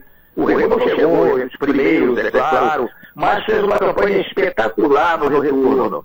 Então isso não é muito comum, não é toda vez que isso acontece, não é? é essas coisas do futebol brasileiro há certos mistérios. Mas essa recuperação do Remo tem que ser mais rápida possível, né? A carência de bons atacantes de área é flagrante. o Lucas Tocantins volta é um sopro de esperança, mas ainda é muito pouco para a gente possa dar um crédito maior para a equipe do Clube do Remo. Pois é, Ivo. Então, você que é o especialista aí sabe mais do que ninguém que é preciso vencer e não só vencer, convencer também. Vamos, Vamos falar do Paysandu, Ivo? Lá do outro lado da Almirante Barroso, o Paysandu né, está anunciando aí três contratações, reforçar a equipe. Paysandu, é, pelo menos com a última vitória aí, parece que deu né, um gás a mais. O que você espera na sequência do Paysandu? Teremos também né, essa oscilação que o Remo teve ou o Paysandu dessa vez vai, vai que vai?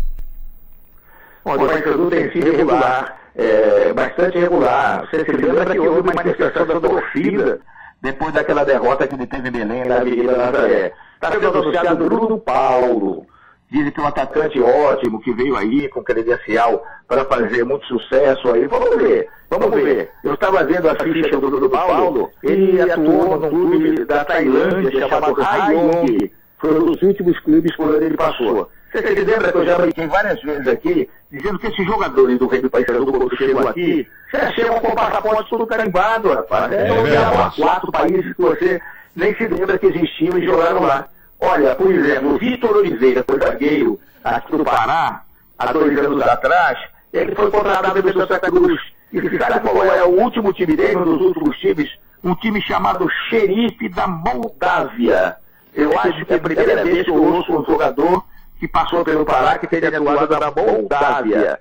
Mas é isso aí, o mundo do futebol é curto e todo mundo tenta se reforçar da melhor maneira possível. Vamos lá, Ivo, com exclusividade para você e para os nossos ouvintes nesse momento. Acaba de sair. Adivinha quem caiu, Ivo Amaral?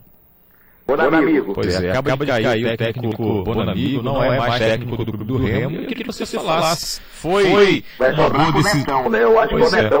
Você acha que foi uma boa decisão, ou foi precipitada essa decisão? Olha, quando surge uma derrota dessas e uma má campanha, tem duas pessoas extremamente visadas. O presidente do clube, que não pode se demitir, e o técnico que pode ser demitido. Então, a gente achava que pelo passado do Bonamigo, ele poderia sobreviver essa derrota. Não sobreviveu. Isso deve ter acontecido de madrugada, o Reginaldo está atento a isso. Então não é uma surpresa pela péssima campanha do Remo. Não sempre sobra, repetindo. O presidente zero. O, técnico, o presidente não pode ser demitido, mas o técnico não pode. Então não se pode dizer que seja inteiramente uma surpresa. Vamos ver quem o Remo vai trazer. Possivelmente um cara que já rodou por aqui, rodou por aí, que técnico de futebol nunca perde em por muito tempo, né, Kel? Com certeza. E o Netão, segundo as, as informações, é que vai assumir por enquanto, enquanto a diretoria busca um novo nome. E Romanal, obrigado pela participação. É claro que amanhã a gente vai falar mais sobre essa decisão agora que acaba de sair, aonde bom amigo né, não é mais amigos, né? Já, já deixa de ser amigo da torcida e vai-se embora. É isso. Obrigado. É isso, valeu. O bom amigo é mais amigo do Leão. Grande abraço, Deus. Até amanhã. Valeu, é isso. 9 e 27 agora. A gente volta com a Joana Mello, que está na redação ao vivo com a gente para trazer mais informações aqui no nosso Conexão Cultura. Joana, vamos falar agora de o aterro de Marituba. Tem data para encerrar nesta quarta-feira, mas parece que sem acordo de resolver né, com o lixo produzido na Grande Belém. Novela mexicana que não tem ainda um capítulo final, é isso, João? Isso mesmo, Kelvis. Tem data para encerrar nesta quarta-feira. Mesmo depois de uma série de prorrogações, o aterro de Marituba segue sem um acordo entre as prefeituras da Grande Belém para uma destinação adequada do lixo e, por fim, né, dessa novela, como você falou. O Atertuba recebe resíduos sólidos de Belém, Ananindeua e da cidade onde está instalado, na região metropolitana de Belém. Cerca de 40 mil toneladas de lixo são produzidas pelas três cidades. Segundo o Ministério Público do Pará, uma nova prorrogação só poderá ocorrer, é no prazo máximo de 22 meses, baseado no estudo técnico da Secretaria de Estado de Meio Ambiente, a SEMAS, com garantia de licenciamento corretivo da própria SEMAS, implementação da usina de gás e estação de tratamento de efluentes, cumprimento das condicionantes previstas na Lei de Resíduos Sólidos e nas cláusulas do acordo de 2019 pela empresa e prefeituras. Já o Tribunal de Justiça do Pará disse, por meio de assessoria, que teoricamente o aterro ainda pode funcionar nesta quarta, mas se não houver acordo, a Justiça deve intervir. O TJ ainda deve se posicionar oficialmente sobre o assunto. Já a Prefeitura de Belém sinalizou também pela assessoria que deve protocolar mais um pedido de prorrogação. Marituba diz que é contra a manutenção do acordo para que os resíduos continuem sendo depositados no aterro. Já a Anideua não quis se manifestar. Em nota, a empresa responsável pelo aterro Guamá Tratamento de Resíduos disse que só vai se pronunciar sobre os temas que ainda estão sendo tratados quando for definido um acordo entre as partes envolvidas, que são as prefeituras, Ministério Público e SEMAS. Kelvis, enquanto isso, os moradores de Marituba já não aguentam mais e pedem pelo fechamento do aterro sanitário de Marituba. Retorno com você. Obrigado. Para a conexão. Obrigado, João. É isso. Novela mexicana mesmo. Eu, eu já estou curioso para saber, né? Qual o destino a gente vai ter, então, do nosso lixo aqui da nossa capital Belém, da região metropolitana, principalmente, né, claro, os municípios de Marituba e Anandeu, que estão incluídos em relação a esse lixo que até então era destinado então nesse aterro de Marituba. Que situação! Intervalo, já voltamos. Estamos apresentando Conexão Cultura. A indústria do Pará faz produtos que você nem imagina. Alimentos, bebidas, utensílios domésticos, vestuário, cosméticos, perfumaria, impressos, materiais de construção, tinta, plásticos. É, mana, tudo isso? E quando você compra produtos feitos no Pará, você leva junto mais qualidade de vida para todo mundo. Como assim? É que a indústria gera empregos, atrai investimentos, daí vem mais indústrias, mais empregos. Ah, entendi. É feito no Pará, pode comprar. O Pará é mais como uma indústria. Uma campanha do sistema FIEPA. O Geão Creme, o queijo de búfala, os chips de mandioca, hum, de dar água na boca. Já imaginou todos esses ingredientes em um só lugar? Terceira-feira Gastronômica do Bem, com chefes, diferentes pratos, com o toque da Amazônia. 3 de julho no CCP do Levar Shopping, das 5 às 10 da noite. Toda a renda será destinada à Casa Ronald McDonald Belém. Terceira-feira Gastronômica do. Apoio Cultura, Rede de Comunicação. ZYD 233 93,7 MHz. Rádio, Rádio Cultura FM, uma emissora da Rede de Cultura de Comunicação. Fundação Paraense de Rádio Difusão, Rua dos Paris, 3318. Base operacional, Avenida Almirante Barroso, 735. Belém, Pará, Amazônia, Brasil.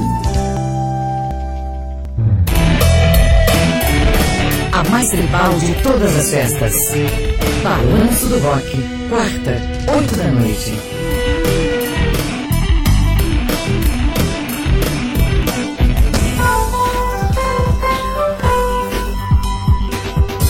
Voltamos a apresentar Conexão Cultura. Muito bem, de volta com o nosso Conexão, Conexão Cultura, 9 horas 33 minutos na Grande Belém. Belém de volta com informação agora, aquela conversa muito legal de um projeto muito bacana, uma atitude legal. Estou no telefone com o nosso querido Douglas Amorim, ele que está organizando uma live solidária para ajudar a Legião da Boa Vontade. Douglas, muito bom dia para você, tudo bem? Bom dia, Kelvis. Bom dia, meus amigos ouvintes da Rádio Cultura. Muito bom dia, meus amigos colaboradores da Rede de Cultura de Comunicação. Tudo bem? Tudo bem, prazer falar com você. Fala um pouco pra gente dessa live solidária, a campanha de arrecadação de alimentos para a LPV. Certo. É, essa iniciativa, ela, ela se deu através da, da GM Produções, a, produ a produtora da qual nós, nós fazemos parte, né, que nos apresentou, junto com a minha, minha esposa, que é a Morim, e nos apresentou o trabalho que a LBV tem feito né, para toda a comunidade da, da, da, da região metropolitana, da região de todo o sudeste do estado do Pará, que é maravilhoso, que é o trabalho que a LVV tem feito aí para com as pessoas. em, em estado de vulnerabilidade, as pessoas em estado de desemprego. E a gente sabe que cresceu muito né, por conta dessa pandemia. E por isso, né, nós resolvemos ajudar. E nós estamos muito felizes com, com toda a repercussão que isso está tendo, porque isso realmente é maravilhoso. A gente espera arrecadar bastante alimento para todas essas pessoas aí através dessa live que nós estaremos fazendo. Muito legal. Boa atitude, a gente reforça aqui. Então, eu queria que você já falasse dessa programação, que horas começa, como é que faz para acompanhar então essa live solidária. Maravilha! A nossa live ela será transmitida através da, do meu YouTube, do meu canal do YouTube, é, a partir das 8 horas da noite, tá? com presença de público já confirmada lá no, no, no bar metropolitano, é, perdão, no bar municipal, né, que fica ali na municipalidade número 600, 1643. Tá? E se você quiser doar, efetuar a sua doação, você pode doar através do site da LBV, é, que é lbv.org, e também através das três sedes que a LBV tem na região metropolitana. É só você pesquisar aí a LBV que você vai encontrar bastante coisa a respeito do, do trabalho maravilhoso que essa galera tem feito. Agora, Douglas, eu estava acompanhando aqui no, no release que veio para a gente, aqui, que a nossa produção me caminhou aqui, que teremos várias participações especiais. Fala um pouco para a gente desses convidados que vão estar com você nessa festança.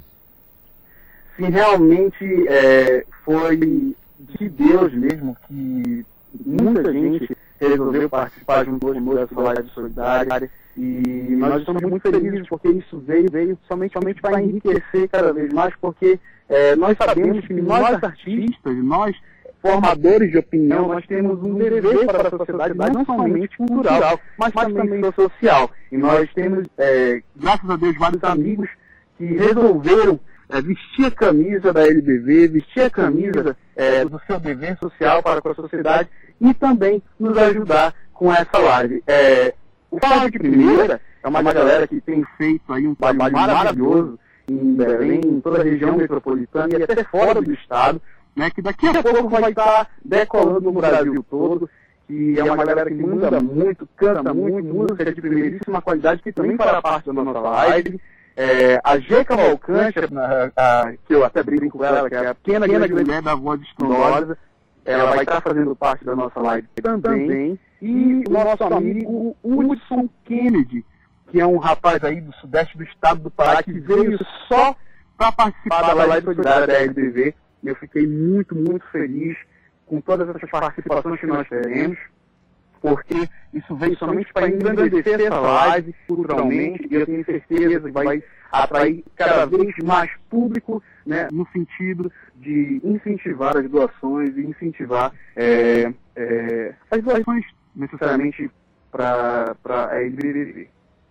É isso, querido Douglas Amorim. Quero agradecer a sua participação e parabenizar pela atitude nesse momento, a empatia, você se colocar no lugar dos outros, é muito importante, na verdade, em todos os momentos, mas nesse momento de pandemia, mais, mais do que a sabe, o tanto que as famílias, na grande maioria, estão sofrendo e está faltando sim alimento na mesa dessas famílias.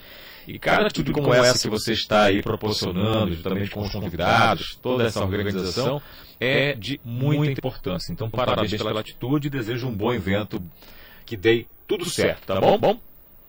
Muito obrigado, Kelvin. Só reiterando, né, né, gente? Você que quer doar, fazer a sua doação, você pode doar através do lvv.org.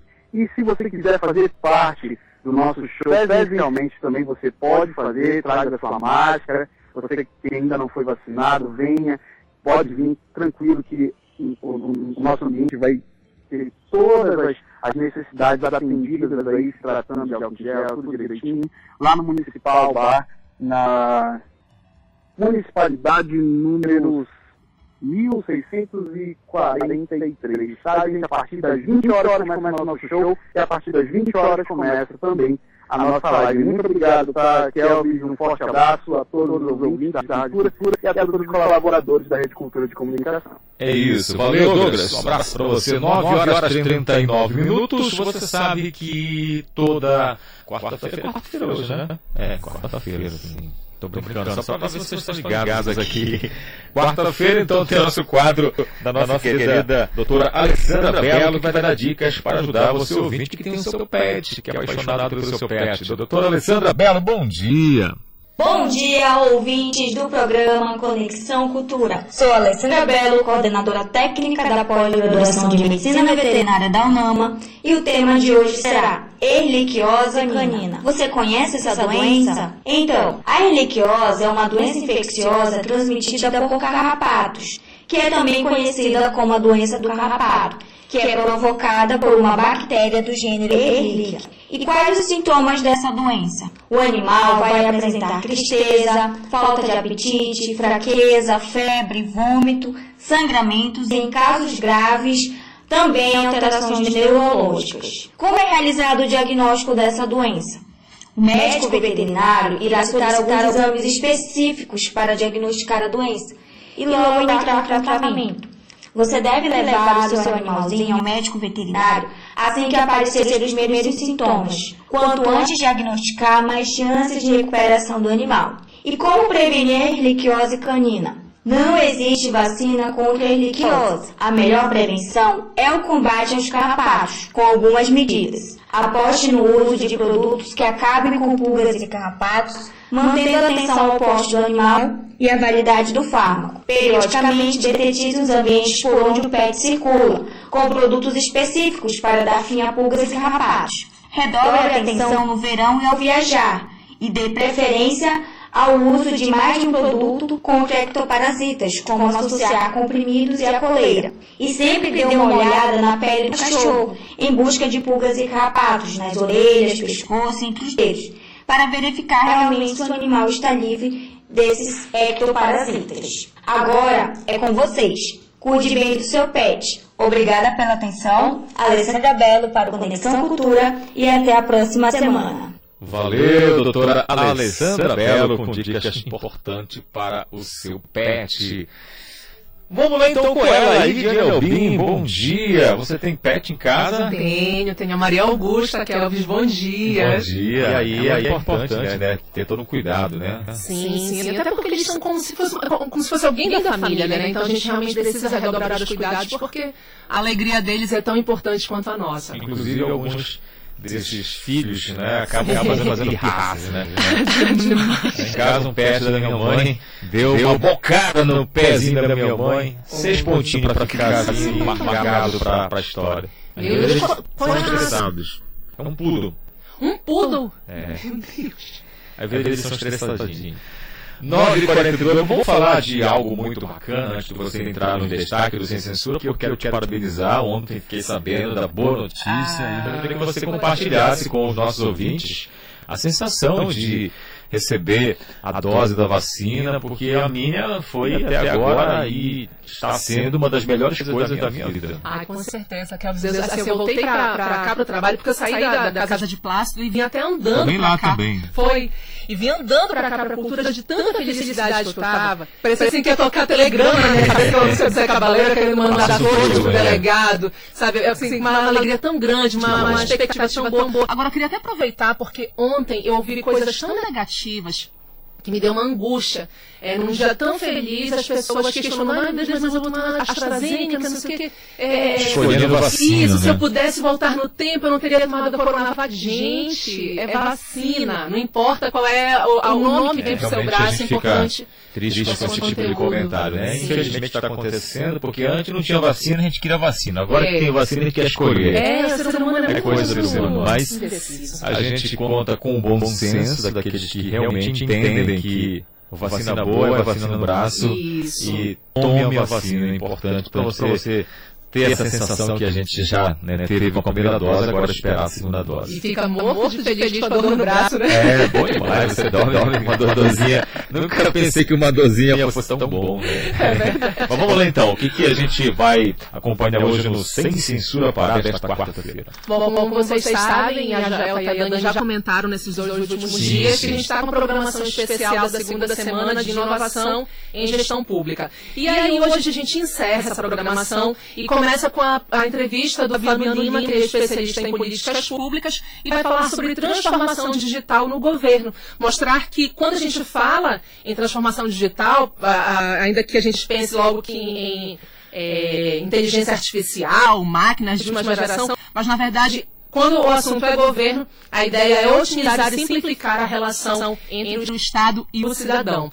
Aí depois a gente vai ter entrevista da Aline Gomes e do Edson Chaves, que são servidores públicos e foram premiados com no prêmio Inova Servidor do ano passado e vão contar um pouquinho dessa experiência, de ter esse reconhecimento do, do trabalho que eles realizam é, com esse prêmio. E aí, aí para fechar, tem uma entrevista com o Hugo Carvalho, que ele é coordenador geral de capacitação do Departamento de Transferência da União do Ministério da Economia. Gente, é um, é um negócio tão grande assim que acho que da, da minha história do jornalismo aqui, só, só na função dele. dele. Que ele vai falar sobre a importância dos aplicativos da, da, dos aplicativos da plataforma Mais Brasil, Cidadania na Palma da Mão. Já que a gente está falando de inovação, nada como ter esses serviços em aplicativos que a gente possa utilizar e não precisa se deslocar até os, os órgãos públicos para resolver seus problemas. Muito, Muito legal. legal. Então, então para quem gosta aí da boa gestão pública, aprender um pouco mais e até também acompanhar esse momento do Sem Censura de né, estar aí junto, antenado, porque assim, são palestras né, né para um programa de televisão, para uma televisão, televisão para quem possa acompanhar e principalmente porque você tem a forma de poder interagir também, né? É, com quem está aí falando do assunto, a mediação da apresentação também. Que legal. Então, quem quiser participar, Pode mandar um WhatsApp para o 988957957 ou mencionar arroba sem censura PA no Twitter. É isso, dona Lidiane Albin, a mãe tá 11, 10% vacinada. Amém. É isso. Obrigada, bom ter você bom trabalho. Muito obrigada. É isso. 9h46, a gente segue redação agora com o Marcelo Alencar. Marcelo tem pra gente informações, Paulo Sérgio, do trânsito. Cultura FM. O trânsito na cidade. Marcelo, como é que anda o trânsito nesse momento em Belém, região metropolitana aí? Tá tranquilo, tá favorável, tá complicado, Marcelo Alencar? Perfeito. O trânsito está bastante intenso na BR-316, no sentido de Anideua para a capital paraense, com velocidade média de 9 km por hora. Já no sentido contrário, ele segue leve e moderado. Bora conferir a movimentação da mobilidade urbana pela Avenida Almirante Barroso, no sentido do entroncamento para São Brás, a velocidade média é de 30 km por hora e no sentido de São Brás para o entroncamento ele apresenta uma velocidade média de 32 km por hora. Bora conferir a movimentação também do, do, trânsito na rodovia Mário Covas, em Ananindeua, que apresenta velocidade média de 6 km por hora. Por lá o trânsito está muito complicado, porque ele está parado. O motorista precisa ter um pouquinho de, de paciência para completar o seu itinerário. São aquelas famosas situações que acontecem de vez em quando e que o motorista precisa estar apto para resolver, né? Até porque quando nós vamos para a autoescola, lá é detalhado, informado todas essas é, situações que acontecem no dia a dia que nós temos que nos prevenir. Bora verificar a movimentação na Augusto Montenegro, no sentido do entroncamento para o distrito de Coraci, que apresenta uma velocidade média de 23 km por hora. Já no sentido contrário do distrito de Coraci para o entroncamento pelo Augusto Montenegro, a velocidade média é de 35 km por hora. Para a gente concluir, bora verificar aqui a movimentação na Rua dos Pariquis, onde fica o prédio da Felpa, Rua dos Pariquis, nesse exato momento, apresenta um trânsito bastante tranquilo, onde o motorista dirige com muita qualidade e segurança. O trecho que a gente consegue visualizar é da 3 de maio até a 9 de janeiro. Aqui é o termômetro da Rua dos Pariquis. Marcelo Lengar, da redação do Rádio Jornalismo, para o Conexão Cultura, retorna no comando Kelvis Ranieri. Obrigado, Marcelo. É isso, consciência no trânsito, acima de tudo, é fundamental. 9h48, vou voltar com a roda em porque você que está nesse momento ouvindo a gente, teremos aí falta de água hoje em alguns bairros da capital Belém. É isso, Dani? Conta pra gente. Exatamente, Kelvis. A Companhia de Saneamento do Pará informou que hoje, quarta-feira, apenas no período noturno, viu, o sistema de abastecimento de água dos bairros da Pedreira, Telégrafo, Sacramento e partes do Marco e Barreiro Belém passarão por uma nova etapa da obra de substituição de redes. Logo, gradativamente, a rede antiga será desativada. O serviço será feito a partir das 10 da noite e será concluído às 5 horas da manhã.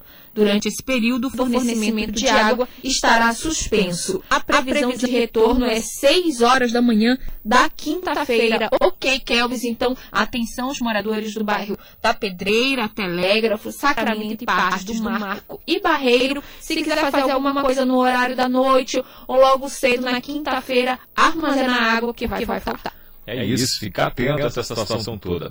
Emprego no setor da construção vem aumentando. Os detalhes quem traz pra gente é o Marcos Aleixo. Olá a todos, mesmo com a conjuntura ainda diversa, o emprego formal no setor da construção no estado do Pará continua em crescimento. É o que mostra este estudo produzido pelo Diese Pará com balanço da trajetória do emprego formal no setor da construção do estado do Pará e demais estados da região norte nos primeiros quatro meses deste ano, janeiro a abril de 2021 e também nos últimos 12 meses. Esse estudo foi elaborado pelo DIEESE com base em informações oficiais do Ministério da Economia, segundo o Cadastro Geral de Empregados e Desempregados CAGED, e, claro, é importante observar que os dados do novo Cadastro Geral de Empregados e Desempregados, divulgados mensalmente, levam em consideração apenas os trabalhadores em carteira assinada, ou seja, não inclui ocupações informais. Muito bem. O balanço efetuado sobre a flutuação do emprego formal no setor da construção civil mostra crescimento na geração de empregos formais foram feitas no mês, analisando aí em todo o estado do Pará, o setor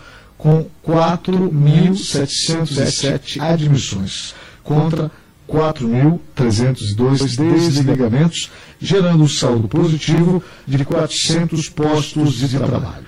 No mesmo período do ano passado, em 2020, a situação no setor foi inversa, pois houve queda de empregos formais. Foram feitas naquela oportunidade em todo o Estado 2.232 admissões contra 4.010 desligamentos, saldo negativo neste período de 1.778 postos de trabalhos devidamente desligados. O DIES continuou sua pesquisa e retrata um pouco sobre esta situação e ainda de acordo com a análise do DIES nos últimos 12 meses, é, maio de 2020 a abril de 2021, foram feitas no setor da construção em toda a região norte 110.828 admissões contra 93.943 desligamentos, gerando um saldo positivo de 16.885 postos de trabalho. Marcos Aleixo para o Conexão Cultura. Obrigado, querido Marcos Aleixo, 9h52. E vamos com o Histórico Calixto com informações que, olha só, mais de 104 mil candidatos devem fazer agora domingo o concurso da Polícia Civil. Pois é, Kelvis. No domingo retrasado nós tivemos a prova para delegado, né? O Delta da Polícia Civil do Estado do Pará. Salário bem interessante, viu? É, estabilidade também, né? Para quem gosta de fazer o concurso aí. Sem dizer que é carreira jurídica, né? A Polícia Civil do Estado do Pará. Então no próximo domingo é dia de prova para 104.371 pessoas, né? 71 candidatos inscritos para o concurso público para a Polícia Civil do Pará. Isso nos municípios de Altamira, aqui em Belém, tem Itaituba, tem Marabá, em Redenção e Santarém. O certame visa ao preenchimento dos cargos de investigador, escrivão e patroscopista. Como te disse, delegado, foi na semana retrasada. As provas serão realizadas pela manhã e à tarde, sendo de manhã reservada apenas para os cargos de investigador e à tarde escrivão e patroscopista. Você, Kel, está inscrito no concurso? Não, Calixto. Eu tentei seguir a carreira militar por oito anos e tive uma experiência muito boa. Agora, uma coisa eu tirei de lição, 18 anos de exército, que a gente aprende a ter muito mais ainda é, algo que é muito importante no dia a dia da vida. Disciplina. Disciplina, responsabilidade, né? Acordar, estar no horário ali, bem organizado, seguir, cumprir as missões. Então ajudou, mas não é minha aptidão não seguir carreira militar, não, não, não faz parte do meu universo. Mas eu acho legal, legal né, quem, quem gosta, porque eu acho que, independente da profissão, você tem que fazer aquilo que você gosta. Se você quer servir, primeiro que você tem, tem que ter um amor a servir né, a, população, servidor público, né? Mas mais, mais que isso, ter amor à sua profissão, ser né, um profissional realmente né, com total responsabilidade. Servir com distinção. Isso, fazer o seu trabalho. Isso é muito legal. Acho que a gente precisa mais né, pessoas assim com esse foco no Brasil e o Estado abrindo oportunidade para né, polícia, policial civil, policial militar, delegado, agora, agora policial penal também agora. Mais de 1.600 vagas, quer dizer, não pode reclamar. E fora que você né, estuda muito, quando você passa num concurso desse, você também né, fala, eu consegui porque você tem a sua capacidade, porque são pessoal. É, uma vitória pessoal. É isso, boa sorte para todo mundo então que vai fazer a prova neste domingo. 9h54, olha só, o Centro Estadual de Defesa do Negro tem nova presidente. A Isabelle Risolene conta pra gente os detalhes. Na última terça-feira, a presidente do Centro Estadual de Defesa do Negro no Pará, Maria Luísa de Carvalho Nunes, tomou posse da vice-presidência do Conselho Estadual de Segurança Pública. Sua atuação no cargo será por dois anos e sua atribuição principal será dirigir o Conselho na ausência do presidente, além de ser a única que poderá presidir determinadas comissões do CONCEP. A cerimônia de posse ocorreu no plenário da Secretaria de Segurança Pública e Defesa Social do Pará a SEGUP, a presença de Maria Luísa como uma representante quilombola governamental, até para tratar de pautas voltadas às necessidades sociais em todo o Estado, traz ao CONCEP e ao Pará uma grande contribuição de inclusão e serviço. A CONCEP tem a missão de realizar políticas, fixar diretrizes, normatizar e supervisionar as instituições que atuam na segurança pública em busca do fortalecimento da cidadania e da interação entre as necessidades da sociedade e os serviços realizados pelo Estado, com supervisão do jornalista Felipe Feitosa e Isabelle Risuênio para o Conexão Cultura. Isabelle e o CEF Tribunal Eleitoral criam parceria para intercâmbio de conhecimentos. As informações que traz para a gente agora é o nosso colega Felipe Feitosa. O Fundo das Nações Unidas para a Infância, o Unicef e o Tribunal Regional Eleitoral assinam hoje o Acordo de Cooperação Técnico-Científico e também Cultural, um intercâmbio de conhecimentos, informações e experiências que pretende levar ao desenvolvimento institucional mediante ações, programas e projetos que estimulem a promoção dos direitos da criança e do adolescente. A solenidade virtual ocorre no YouTube do TRE Pará, logo mais às 11h30 da manhã. e vai contar com a presença da desembargadora Luísa Nádia Guimarães Nascimento, que preside o TRE Pará, e a Unilissa Sanabria, que coordena o Unicef no território amazônico. As ações propostas no âmbito do Acordo da Cooperação Técnica têm promoção de ações que são institucionais, conjuntas, para garantir os direitos das crianças e adolescentes à participação cidadã, e isso é uma forma também de fortalecer a democracia no exercício cidadão. Entre as obrigações do Unicef vai estar o trabalho em parceria com o Tribunal Regional Eleitoral para mobilizar órgãos federais, estaduais e municipais e ainda instituições acadêmicas e também a sociedade civil para contribuir com iniciativas de salvaguarda aos direitos dos mais jovens. Felipe Feitosa para o Conexão Cultura. Muito obrigado, Felipe Feitosa. Acabou de ser postada aqui uma notícia, né? Bastante grave aqui. Olha só, o ônibus caiu em um barranco e oito pessoas ficaram feridas na rodovia BR-010 em Paragominas. Um ônibus com passageiro caiu, como eu disse agora há pouco, em um barranco e deixou oito pessoas feridas na rodovia BR-010 em Paragominas, sudoeste do Pará. O veículo vinha de Imperatriz e com destino né, ao Maranhão, naquele trajeto ali, oito pessoas acabaram ficando feridas, sendo que ninguém com lesões graves e também ninguém morreu, graças a Deus. Infelizmente, acidentes estão sendo registrados. Essa semana a gente trouxe alguns é, falando justamente a respeito aí da imprudência, muitas vezes. Claro que a estrada também, muitas vezes ruins, mas é importante você redobrar os cuidados. Muito importante mesmo. Olha, uma, Olha, uma pesquisa, pesquisa mostra o perfil da pesca no Estado e projetos andam no setor aí em organização também. Quem vai trazer para a gente os detalhes é a Tamires Nicolau. Cerca de 390 mil profissionais vivem da pesca artesanal no Pará, de acordo com os dados do Registro Geral de Pesca do Ministério da Agricultura, Pecuária e Abastecimento de 2017, que é o ano base do levantamento.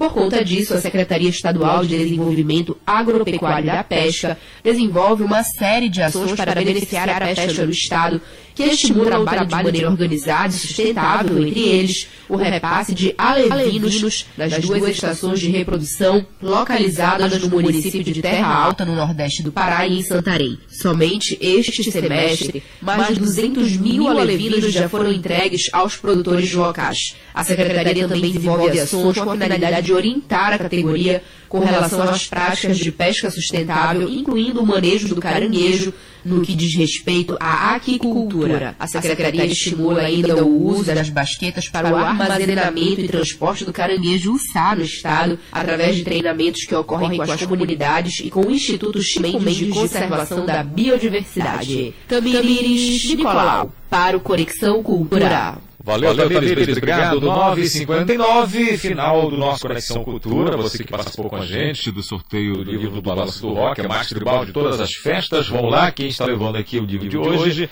é a Lídia Souza, do bairro do Marco. Lídia Souza, então, um beijo para você, parabéns. E você que não ganhou, não esquenta a cabeça. Amanhã a gente vai fazer mais sorteio durante a semana aqui no nosso Conexão Cultura. E você que perdeu o programa de hoje ou acompanhou só um trecho, quer ouvir todo o programa, acesse lá o Cashbox FM, na nossa página do Jornalismo Cultura, você tem lá o programa completo do Conexão Cultura que se despede agradecendo seu carinho, sua audiência. Amanhã, 8 da manhã em ponto, a gente volta novamente, se Deus quiser. Um abraço para você, aproveite a sua quarta-feira. Cultura FM apresentou Conexão Cultura.